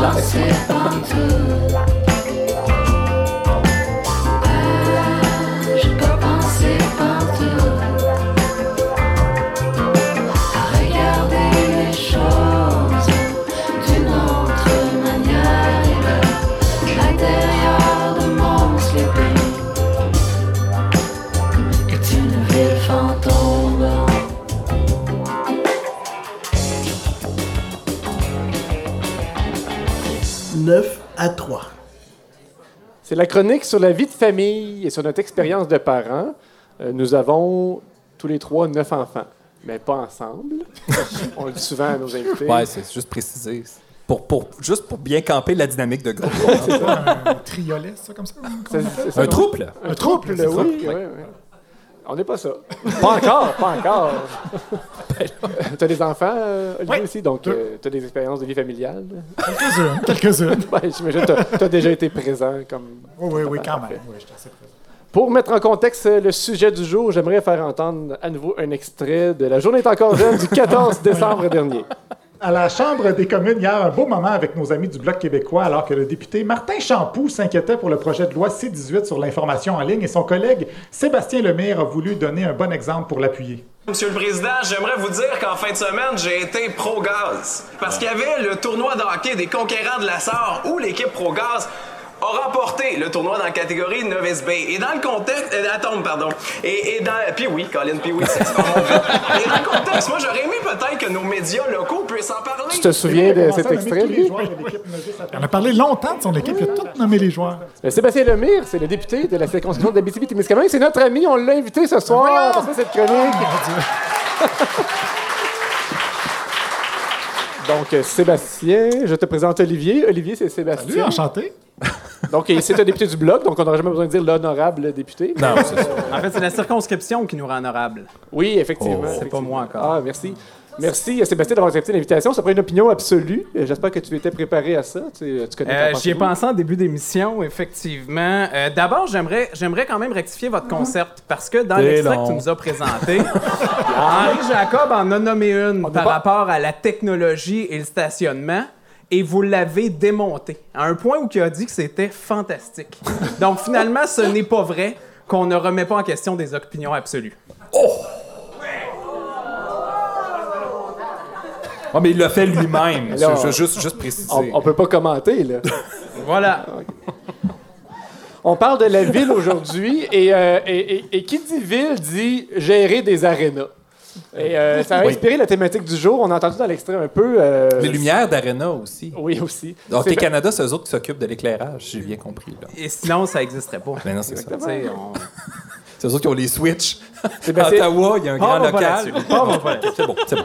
Sébastien Lemire est un gros fan de hockey et euh, Olivier Niquet, je pense que toi aussi tu es fan de hockey, mais Oui. tu es aussi surtout le papa de deux enfants qui jouent et qui ont joué depuis longtemps au hockey. Vous avez Sans toute ma sympathie pour ça.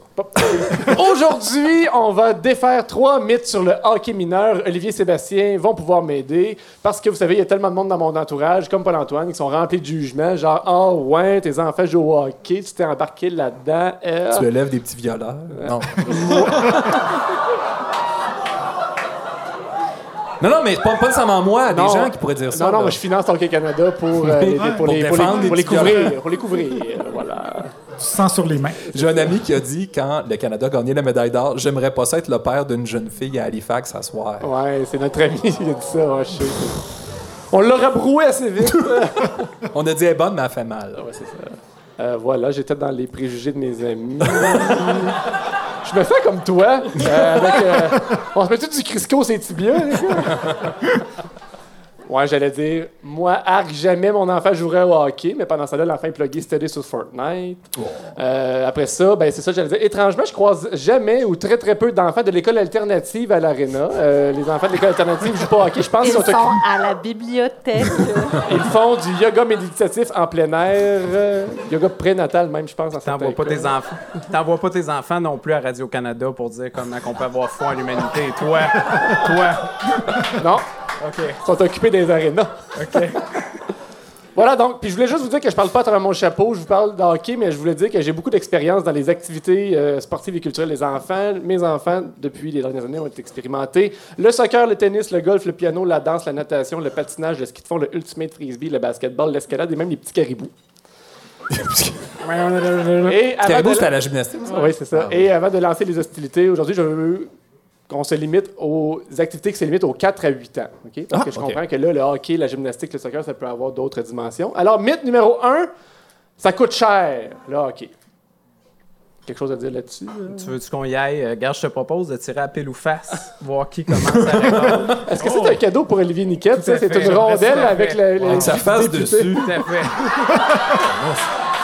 Ça donne envie de faire des gros snapshots. Exactement. Fait, fait que tu pourras euh, tirer qui répond en premier. Je peux. euh, Olivier, t'es officiellement l'invité qui a reçu le plus de cadeaux. Il a reçu deux cadeaux avant. Ben, c'est parce que c'est c'est, euh, monsieur l'honorable sur les Ouais. deux côtés. Fait comment fait. faire pour savoir qui... Face, face et sa face, Commence, pile, c'est le commence, bloc. commence, vas-y. Il n'y a pas de reine. Euh, oui, c'est moi qui commence? Non, mais je, je peux C'est vous vrai que mettre ça en coûte cher, contexte. Ça coûte cher. Ah, ben... euh, Entre 4 et 8 ans. À 4 à 8 ans. ben, quand on a deux, tu peux euh, partager l'équipement. Ah, euh, Tu ouais. peux acheter de l'équipement usagé. Ouais, c'est sûr que ça coûte plus cher que le soccer, là, mais euh, c'est pas si pire. Non, moi, je vais vous Euh, dire, ben, premièrement, tu en as parlé de l'équipement. Euh, Il y a un gros, gros marché de l'usager dans l'équipement de hockey, surtout à cet âge-là. Ça use pas le stock, puis ça sent pas non plus encore. Donc, euh, au niveau de l'équipement, il n'y a pas de problème. Ce qui coûte cher dans les équipements d'activité, de sport et de loisirs, c'est les petits costumes de coccinelle pour les enfants qui font de la danse. Ça coûte aussi cher qu'un stock complet de hockey, puis ça sert pendant exactement 1 minute 30 pendant le spectacle de fin d'année. Un stock de hockey, c'est usé deux heures par semaine pendant toute l'année. Euh, puis je vais vous dire, ce qui coûte cher dans les activités, c'est pas le hockey, c'est pas le soccer, c'est le piano. C'est vrai? Le piano, ça coûte un bras, une jambe puis un rein, je pense. Oui. Si, euh, puis là, il y a de l'inflation depuis. Que- J'ai quatre enfants, imagine le nombre de reins que j'ai vendus. mais une fois qu'ils ils ont chacun un piano. non, mais une fois que... non, mais les cours coûtent cher.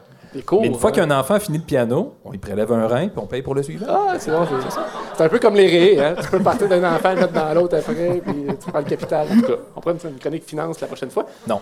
Ben oui, ça coûte cher quand même, le Ah, hockey. bon. mais, Bon. mais, mais quelque chose qu'on aura à réfléchir éventuellement, c'est comment faire en sorte que, pour nous, participer à des compétitions à l'extérieur, on peut-tu avoir de l'aide un peu plus? Ah, ça, c'est intéressant. Notamment de la part des gouvernements. Je pense qu'à un moment donné, il faudra réfléchir à ça. À défaut, à Rouen-Noranda, d'avoir des infrastructures aussi conventionnelles que Val-d'Or, Oh. il y aura peut-être façon de, de- de- de financer le fait qu'on puisse avoir une participation équivalente aux autres enfants du Québec dans des compétitions.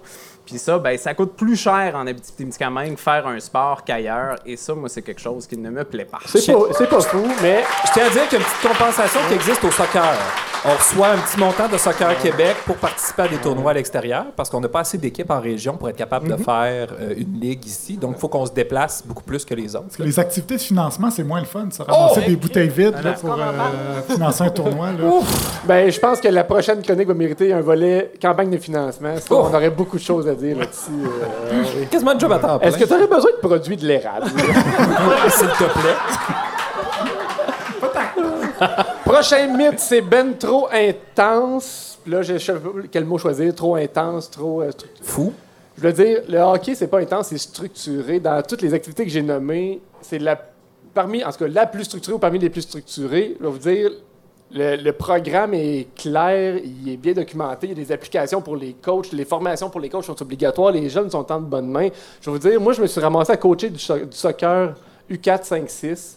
J'ai jamais joué au soccer, j'ai aucune connaissance en soccer, j'ai jamais même regardé un match de soccer. Puis moi, il fallait que j'apprenne à des enfants à jouer au soccer parce que le club était complètement désorganisé. Je pensais que j'étais là. Je sais, on a coaché ensemble. mais c'est ça, moi, on j'ai s'est joué au soccer. T'as mais- coaché mon fils. Ben oui, vous, vous savez ce qu'ils sont devenus? Ça parle à Radio-Canada. comme- Mais moi, j'étais coach aussi, puis euh, j'ai- j'ai même, ils ont même checké mes antécédents Oui, judiciaires, là, puis mes empreintes. Là, Absolument. J'en ai pas. Puis ils s'en sont pas rendus compte. euh, Tu veux être soulagé? tu sais, des fois, on en échappe une. là. Non. Trouves-tu que c'est bien structuré, là, OK, Sébastien? Oui. Peut-être pas mais... à Rouen, je sais pas. Non, non, mais mais mais il y a un débat à avoir parce que moi, moi j'ai pris quand même ton invitation de façon sérieuse. Là. tu t'es préparé. Euh, comme la vôtre en décembre aussi d'ailleurs, parce que je me suis fait euh, un petit peu avoir. Mais bon, Euh, re- reste qu'il y a une réflexion à faire sur le hockey mineur entre la rivalité dans le scolaire puis dans le civil. C'est le gros débat pour Hockey Québec. Je te parle pas de Hockey Canada, je te parle de hockey au Québec. Et en Abitibi-Témiscamingue, ça s'applique très mal. Ça fait en sorte que les équipes sont débalancées parce que les joueurs plus forts vont aller dans le sport-études, mais ça débalance le reste. Le club- civil. le club élite est moins fort parce qu'il y a des joueurs qui sont au civil. Et là, ce qu'on a assisté récemment dans le hockey mineur, c'est qu'une équipe de A est tombée dans le B dans le Pee-Wee. Donc, ça fait en sorte qu'il y a comme cette dichotomie-là, parce que sinon, notre équipe des Pro Gaz euh, a gagné quelque chose comme euh, 10 à 0 contre, euh, contre l'équipe de Val d'Or. Donc là, on va tester l'équipe de A l'année- la semaine prochaine, en fin de semaine, au tournoi à Rouen-Noranda, qui est descendu dans le B. Pourquoi? Parce qu'on a Je veux juste rassurer les gens qui sont venus entendre parler de participation citoyenne, c'est des intellectuels, mais le A et le B, c'est des catégories. euh.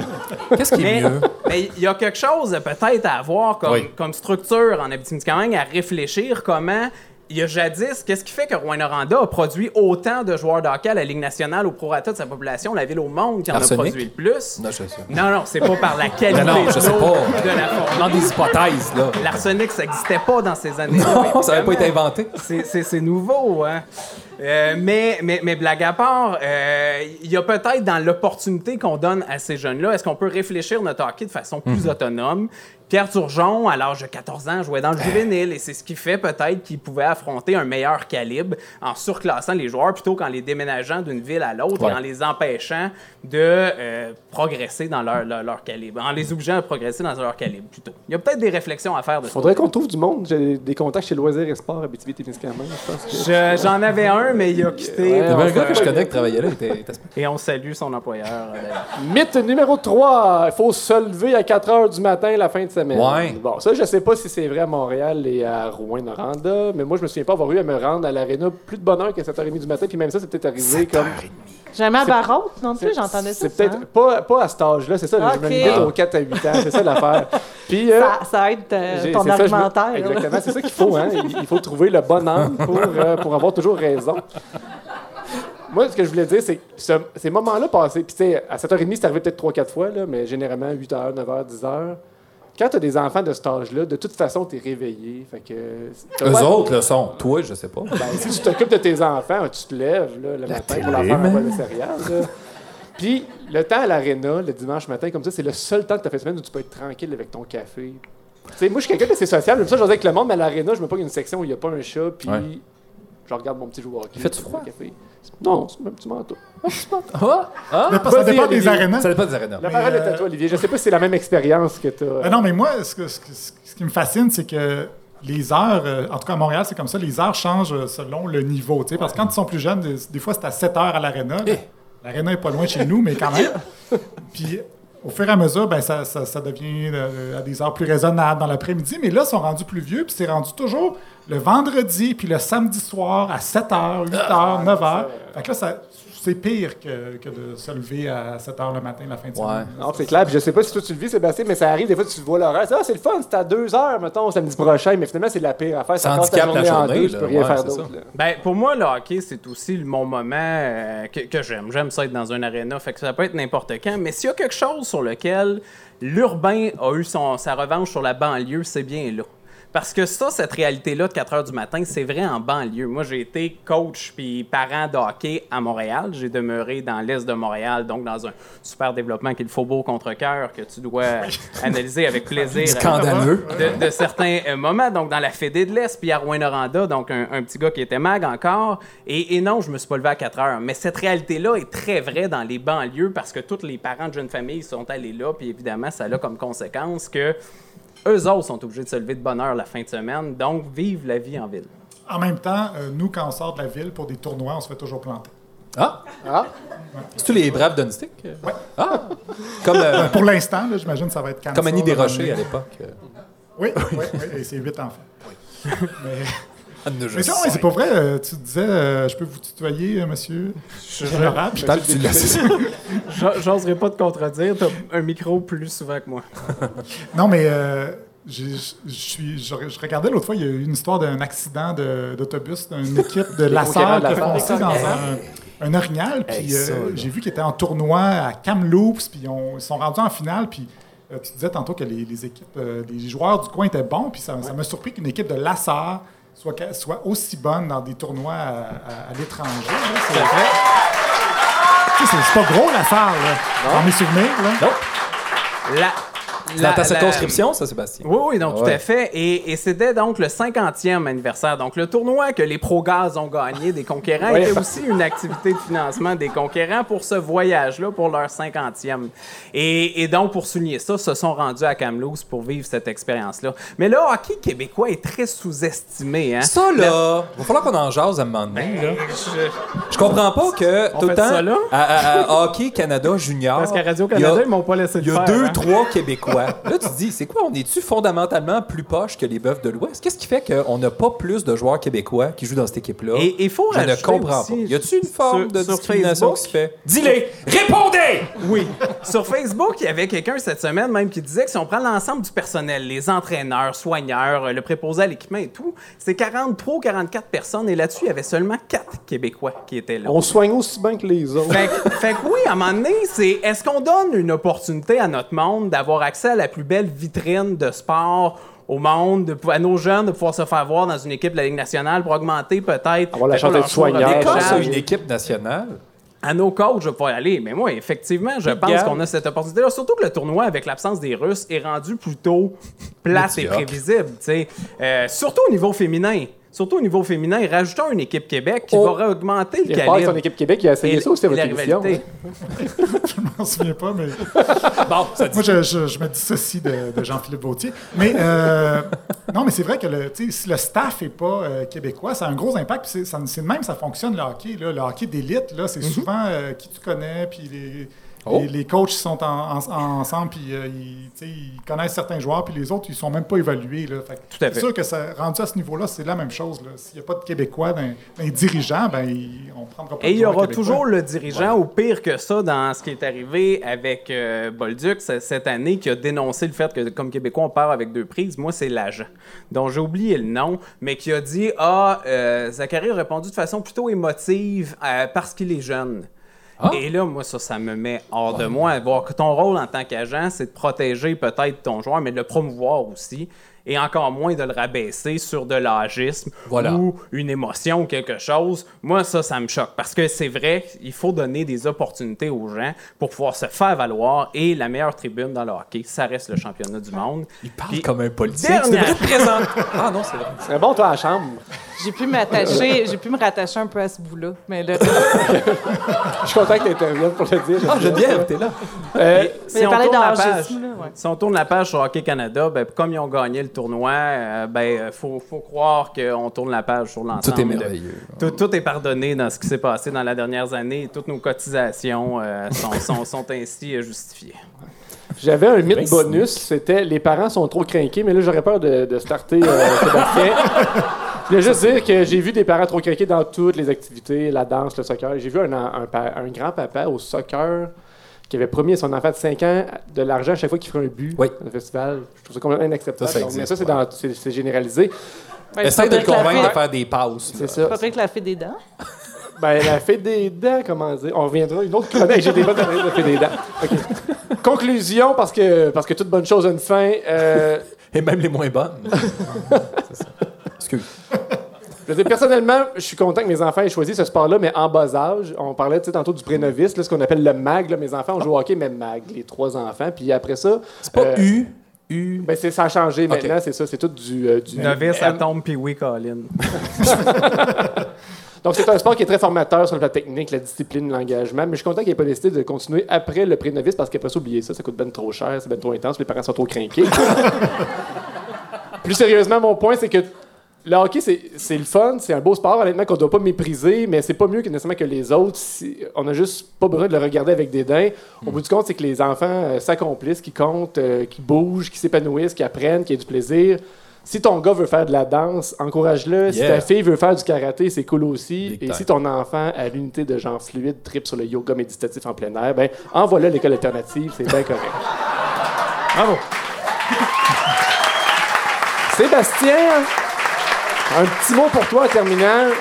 On a rencontré dernièrement, euh, dans le cadre de mon travail, la ministre Saint-Onge, euh, et j'ai eu l'occasion de la féliciter en personne pour son implication dans le dossier d'Hockey Canada. Puis je voulais te féliciter aussi personnellement, parce qu'en tant que parent qui a cotisé pendant des années, euh, il y avait un ménage qui était à faire, puis on le, tu sais, la joke qu'il y a eu au bye-bye de Glenn Tremblay, je pense que les parents, ils l'ont tous senti un peu, l'intensité de ce propos-là qui était, euh, qui était nécessaire. Puis euh, je sais que tu as joué un rôle important, puis c'est le fun de voir qu'il y a eu une collaboration qui a dépassé la partisanerie euh, entre vos partis politiques. Donc, bravo Sébastien, je te lève mon Merci. chapeau. Merci beaucoup. Et on se recroise n'importe quand dans un aréna. On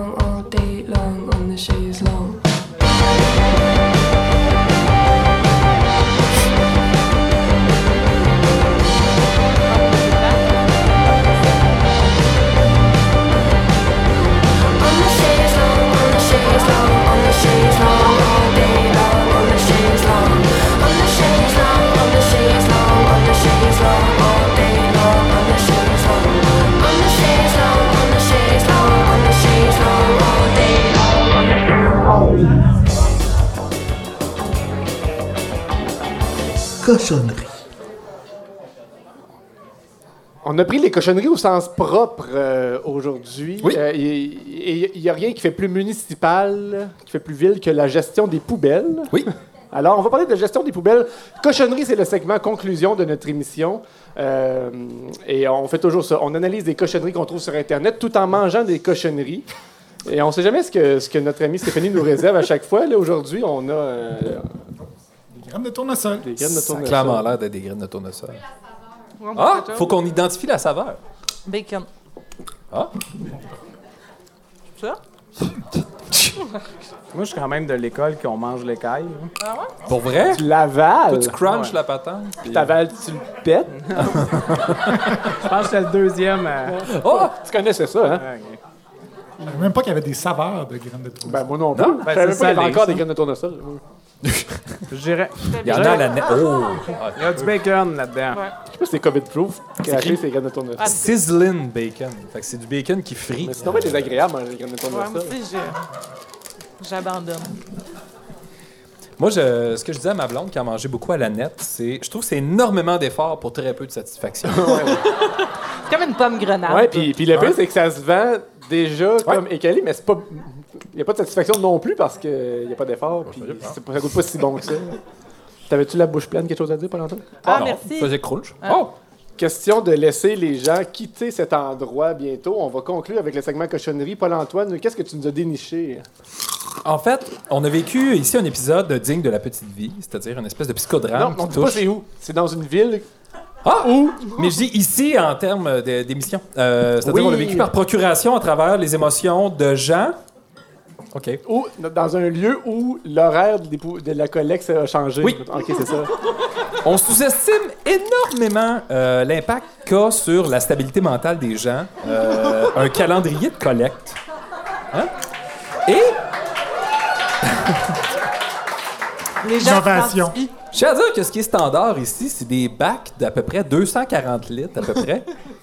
Et pour qu'ils soient pleins, faut que tu génères de la vidange en Saint-Tabarnouche. Je veux dire, euh, fait, fait moi, j'ai tendance à dire aux gens, gère tes matières résiduelles, puis ça devrait bien aller. Mais il reste que là, la- l'instance, c'est dur de cacher l'identité, l'instance qui gère le service de euh, collecte de matières résiduelles en question a décidé de changer son calendrier de collecte.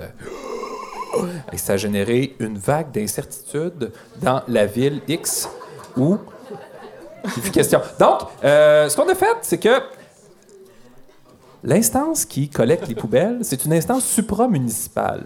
OK? Mais l'instance municipale a décidé de donner l'information à ses citoyens afin de les informer du truc. Donc, c'est une espèce de service qu'on leur rend. On dit Hey, citoyens! Qu'ils mettons- leur rendaient. Mettons que t'as pas suivi la game. Hein? Check ça! Check ça, ça a changé de date. Tu vas être content de le savoir. Si tu le manques cette semaine, c'est pas grave. Il fait froid. Pas sûr que tes poubelles vont puer. Puis ton recyclage, mets-les dans ton garage, mets-les dans ton sous-sol, parle-y, écrase-les, c'est des boîtes, ça pue pas. En tout cas, tu sais, je veux dire, il y a- y, y plusieurs solutions. Mais tout ça pour dire que ça a généré une onde de choc qui, euh, Dans, qui était, dans ce ville-là. qui était dans, dans- dans la ville X. Cette MRC. Appelons-la à Valpyrite. Donc, euh, voilà. Donc, on a recueilli euh, des commentaires à gauche et à droite. Donc, moi et Geneviève, on va vous en lire quelques-uns. Fait que euh, je... Tu veux-tu commencer ou c'est moi qui commence? Ou comment tu vois ça? Euh, moi, je vais faire euh, le deuxième. Ah, Je sais plus chercher où. Ok, J'ai mais je mis peux ça donner ma quelque feuille? part. J'ai tellement d'applications ouvertes, j'ai l'impression que... Mon iPad va fendre. Ah, si. Mais je sais pas où. Va- euh, tu vas faire le deuxième. En C'est bon. premier? Faire le deuxième en premier? Je vais faire le premier. Donc, le, premier, euh, ça nous vient, euh, appelons-le Jimmy. Jimmy dit Merci pour l'info tardive et le calendrier inaccessible. Bac bleu qui vomit, bac vert deux sacs. Bravo. Bac bleu qui vomit.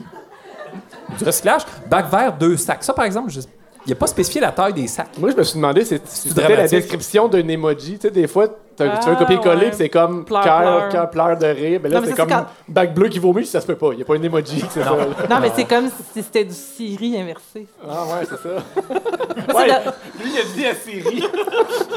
Envoie l'emoji bac bleu qui vomit. Bac Euh, bleu qui vomit. Moi, c'est dans la catégorie de terreur. Quel, quel, on les lu, euh, est-ce qu'on corrige? Non. On-. Non, non, non. Respecte. euh, c'est ça. Quelques de nos voisins sont déjà au chemin et avaient l'air vides. J'ai eu peur. Moi, j'ai. Dans la catégorie C'est pas clair, il y a Diane qui dit Merci beaucoup. Tellement clair votre affaire, la prochaine fois, je vais prendre une journée de congé que je vais céduler un mois d'avance pour comprendre ce que vous avez essayé d'expliquer la semaine prochaine pour la semaine passée dans les médias que personne ne connaît, des explications tellement pas claires. Ce qu'il faut préciser peut-être à ce moment-là, c'est que finalement, l'horaire régulier a été respecté. Ils ont passé les deux fois parce que pour certains, ils inversaient. Fait que tu sais, tu fais juste mettre tes poubelles puis juste dire Ah, ils sont pas passés. Oups, ils sont passés. Puis, en tout cas. Pour la catégorie en ouais répond, est-ce qu'on pourrait donner des répliques à nos invités? Oui, mais ça là, serait- euh, on va Que- commettre un petit peu le, la géographie de l'affaire. Ça pourrait être ville de X. C'est Juste peut-être pas Non, ben les secteurs, c'est pas grave, les gens les reconnaîtront pas. Surtout si c'est élu par un député d'une autre circonscription. Puis, euh, je sais pas, peut-être que euh, Sébastien, le député, pourrait faire le citoyen. Christopher? Parfait. Oui, Christopher. Puis euh, Olivier pourrait faire l'instance municipale X. L'instance municipale. Donc là, je nomme pas du buisson, hein? Non, c'est ça. Pourquoi le secteur D sur votre page, c'est le lundi, mais qu'il passe le mardi, pas juste... Non, ça, ça a été dit. Euh, fait que non, c'est ça qu'il faut que je dise. Pas juste les citoyens qui n'ont pas eu le communiqué, je crois. Nous partageons la publication de la M- MRC. Oui. Ce que ça veut dire.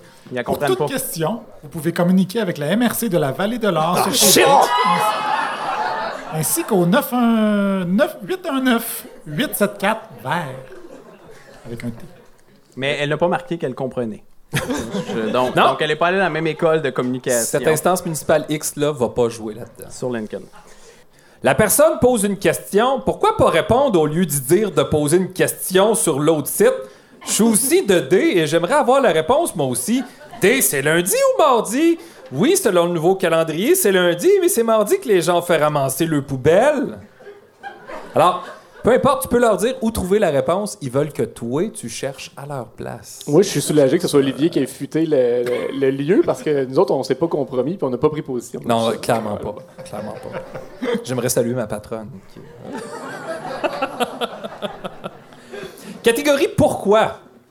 Alors François qui dit Je me demande seulement pourquoi. Yann lui répond Quelqu'un cherchait de la job dans l'administration. Et là, Patrick renchérit en disant Moi aussi, pourquoi changer une recette gagnante? Tu sais, quand le jour de collecte est idéal. Pourquoi Je changer pas ça? jouer là-dedans. Il dit, il dit, Moi aussi, pourquoi changer une recette gagnante? En plus, ils n'ont pas passé aujourd'hui comme prévu. Et Fred répond à François Pour changer la routine, c'est comme un couple quand tu changes quelque chose, ça ravive la flamme. Puis là, il a mis. Emoji de flamme. 3, 4, 5 petits bonhommes qui rient avec des larmes. 5 Il l'a trouvé bonne, un petit peu. C'est ça. Hey, Olivier pourrait encore représenter l'instance municipale. euh. Dans la catégorie capacité à décoder l'information. L'instance municipale dit Si vous avez des questions, vous pouvez communiquer avec la MRC de la Vallée de l'Or sur Facebook, oui, ainsi à qu'au fait. 819-874 vert. On va les appeler tantôt. Et là, Hélène répond. Qui veut le faire? Ben là, je pense je pense que c'est moi, là. Ah ben oui, évidemment. Euh, S, Levin? C'est S. Euh, C'est-tu encore jeudi poubelle verte cette semaine? Oui. Elle Ouais. répond directement en dessous. C'est ça qu'elle répond. Vas-y, dis-le encore. S. Sullivan. S. Oh, excuse. C'est- c'est- C'est-tu encore jeudi poubelle verte cette semaine? C'est c'est rendu le mercredi, ça change. Fait Mais ils n'ont pas changé la fréquence, juste l'horaire. Oui. La journée. Oh, ça. Ben, Ben, ils mettons ont dans le cas- interchangé. En territoire urbain, ils ont changé, mettons, recyclage pour poubelle. Dans ce ville-là. Parce que. Donc, Dans ce ville-là. ouais, dans- je vais tu t'es t'expliquer. penché sur la situation, Oui, Francis? j'ai De analysé cette vie la- effective? Dans cette ville, euh, il y avait. le- en fait, dans cette MRC, la collecte était séparée en deux zones. La zone A et la zone B. La zone A, pendant que c'était le recyclage, la zone B, c'était les poubelles. Oui. C'est ça? Oui. Puis ils ont décidé de tout merger ça. À cette heure, c'est le recyclage partout. La même semaine. La même semaine, puis après ça, c'est les, les matières résiduelles partout la même semaine. Oui. C'est juste ça qu'ils ont fait. Mais c'est sûr que t'as une semaine quand tu fais le changement où là, c'est. Oups, t'en as deux en ligne que c'est la même chose, puis euh, tout le monde est mêlé. Je tiens à dire qu'il y a du compost aussi. Si ta poubelle Ouais, là, rajoute rajoute pas de compost là-dedans. c'est parce que tu as mal ton compost. Mais, tu sais- tu sais, la petite vie, là, On peut dire bien des choses sur Claude Meunier. Mais il y a eu une espèce de trait de génie. Il y en a eu plusieurs. Les voisins, les débuts de la petite vie.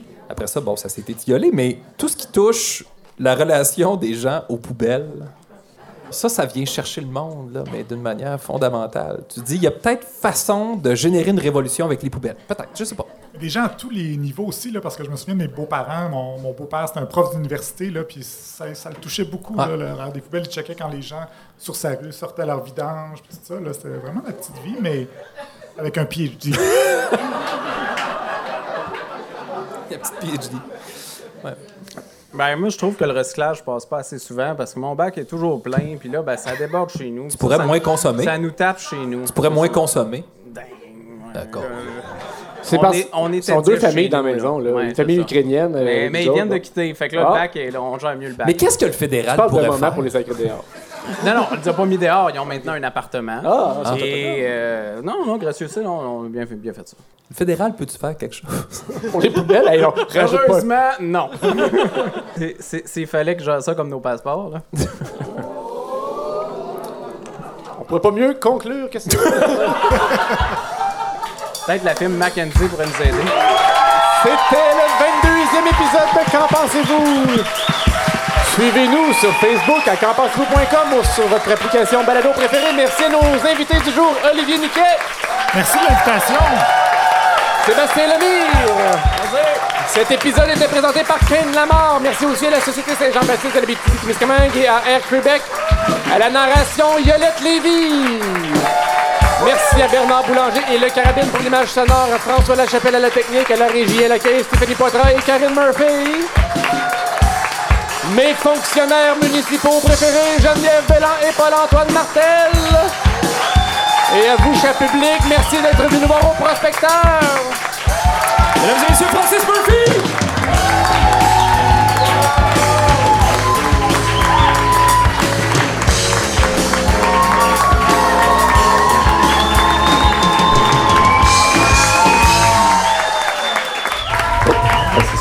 là. Il est loin, mais ça se fait pareil loin. Il a pas beaucoup avancé, il est loin. On va voir. Ah, Parce qu'il y avait un bon stationnement. euh, Ouais, il y avait beaucoup de place, il passe. T'es obligé de prendre en deux fois.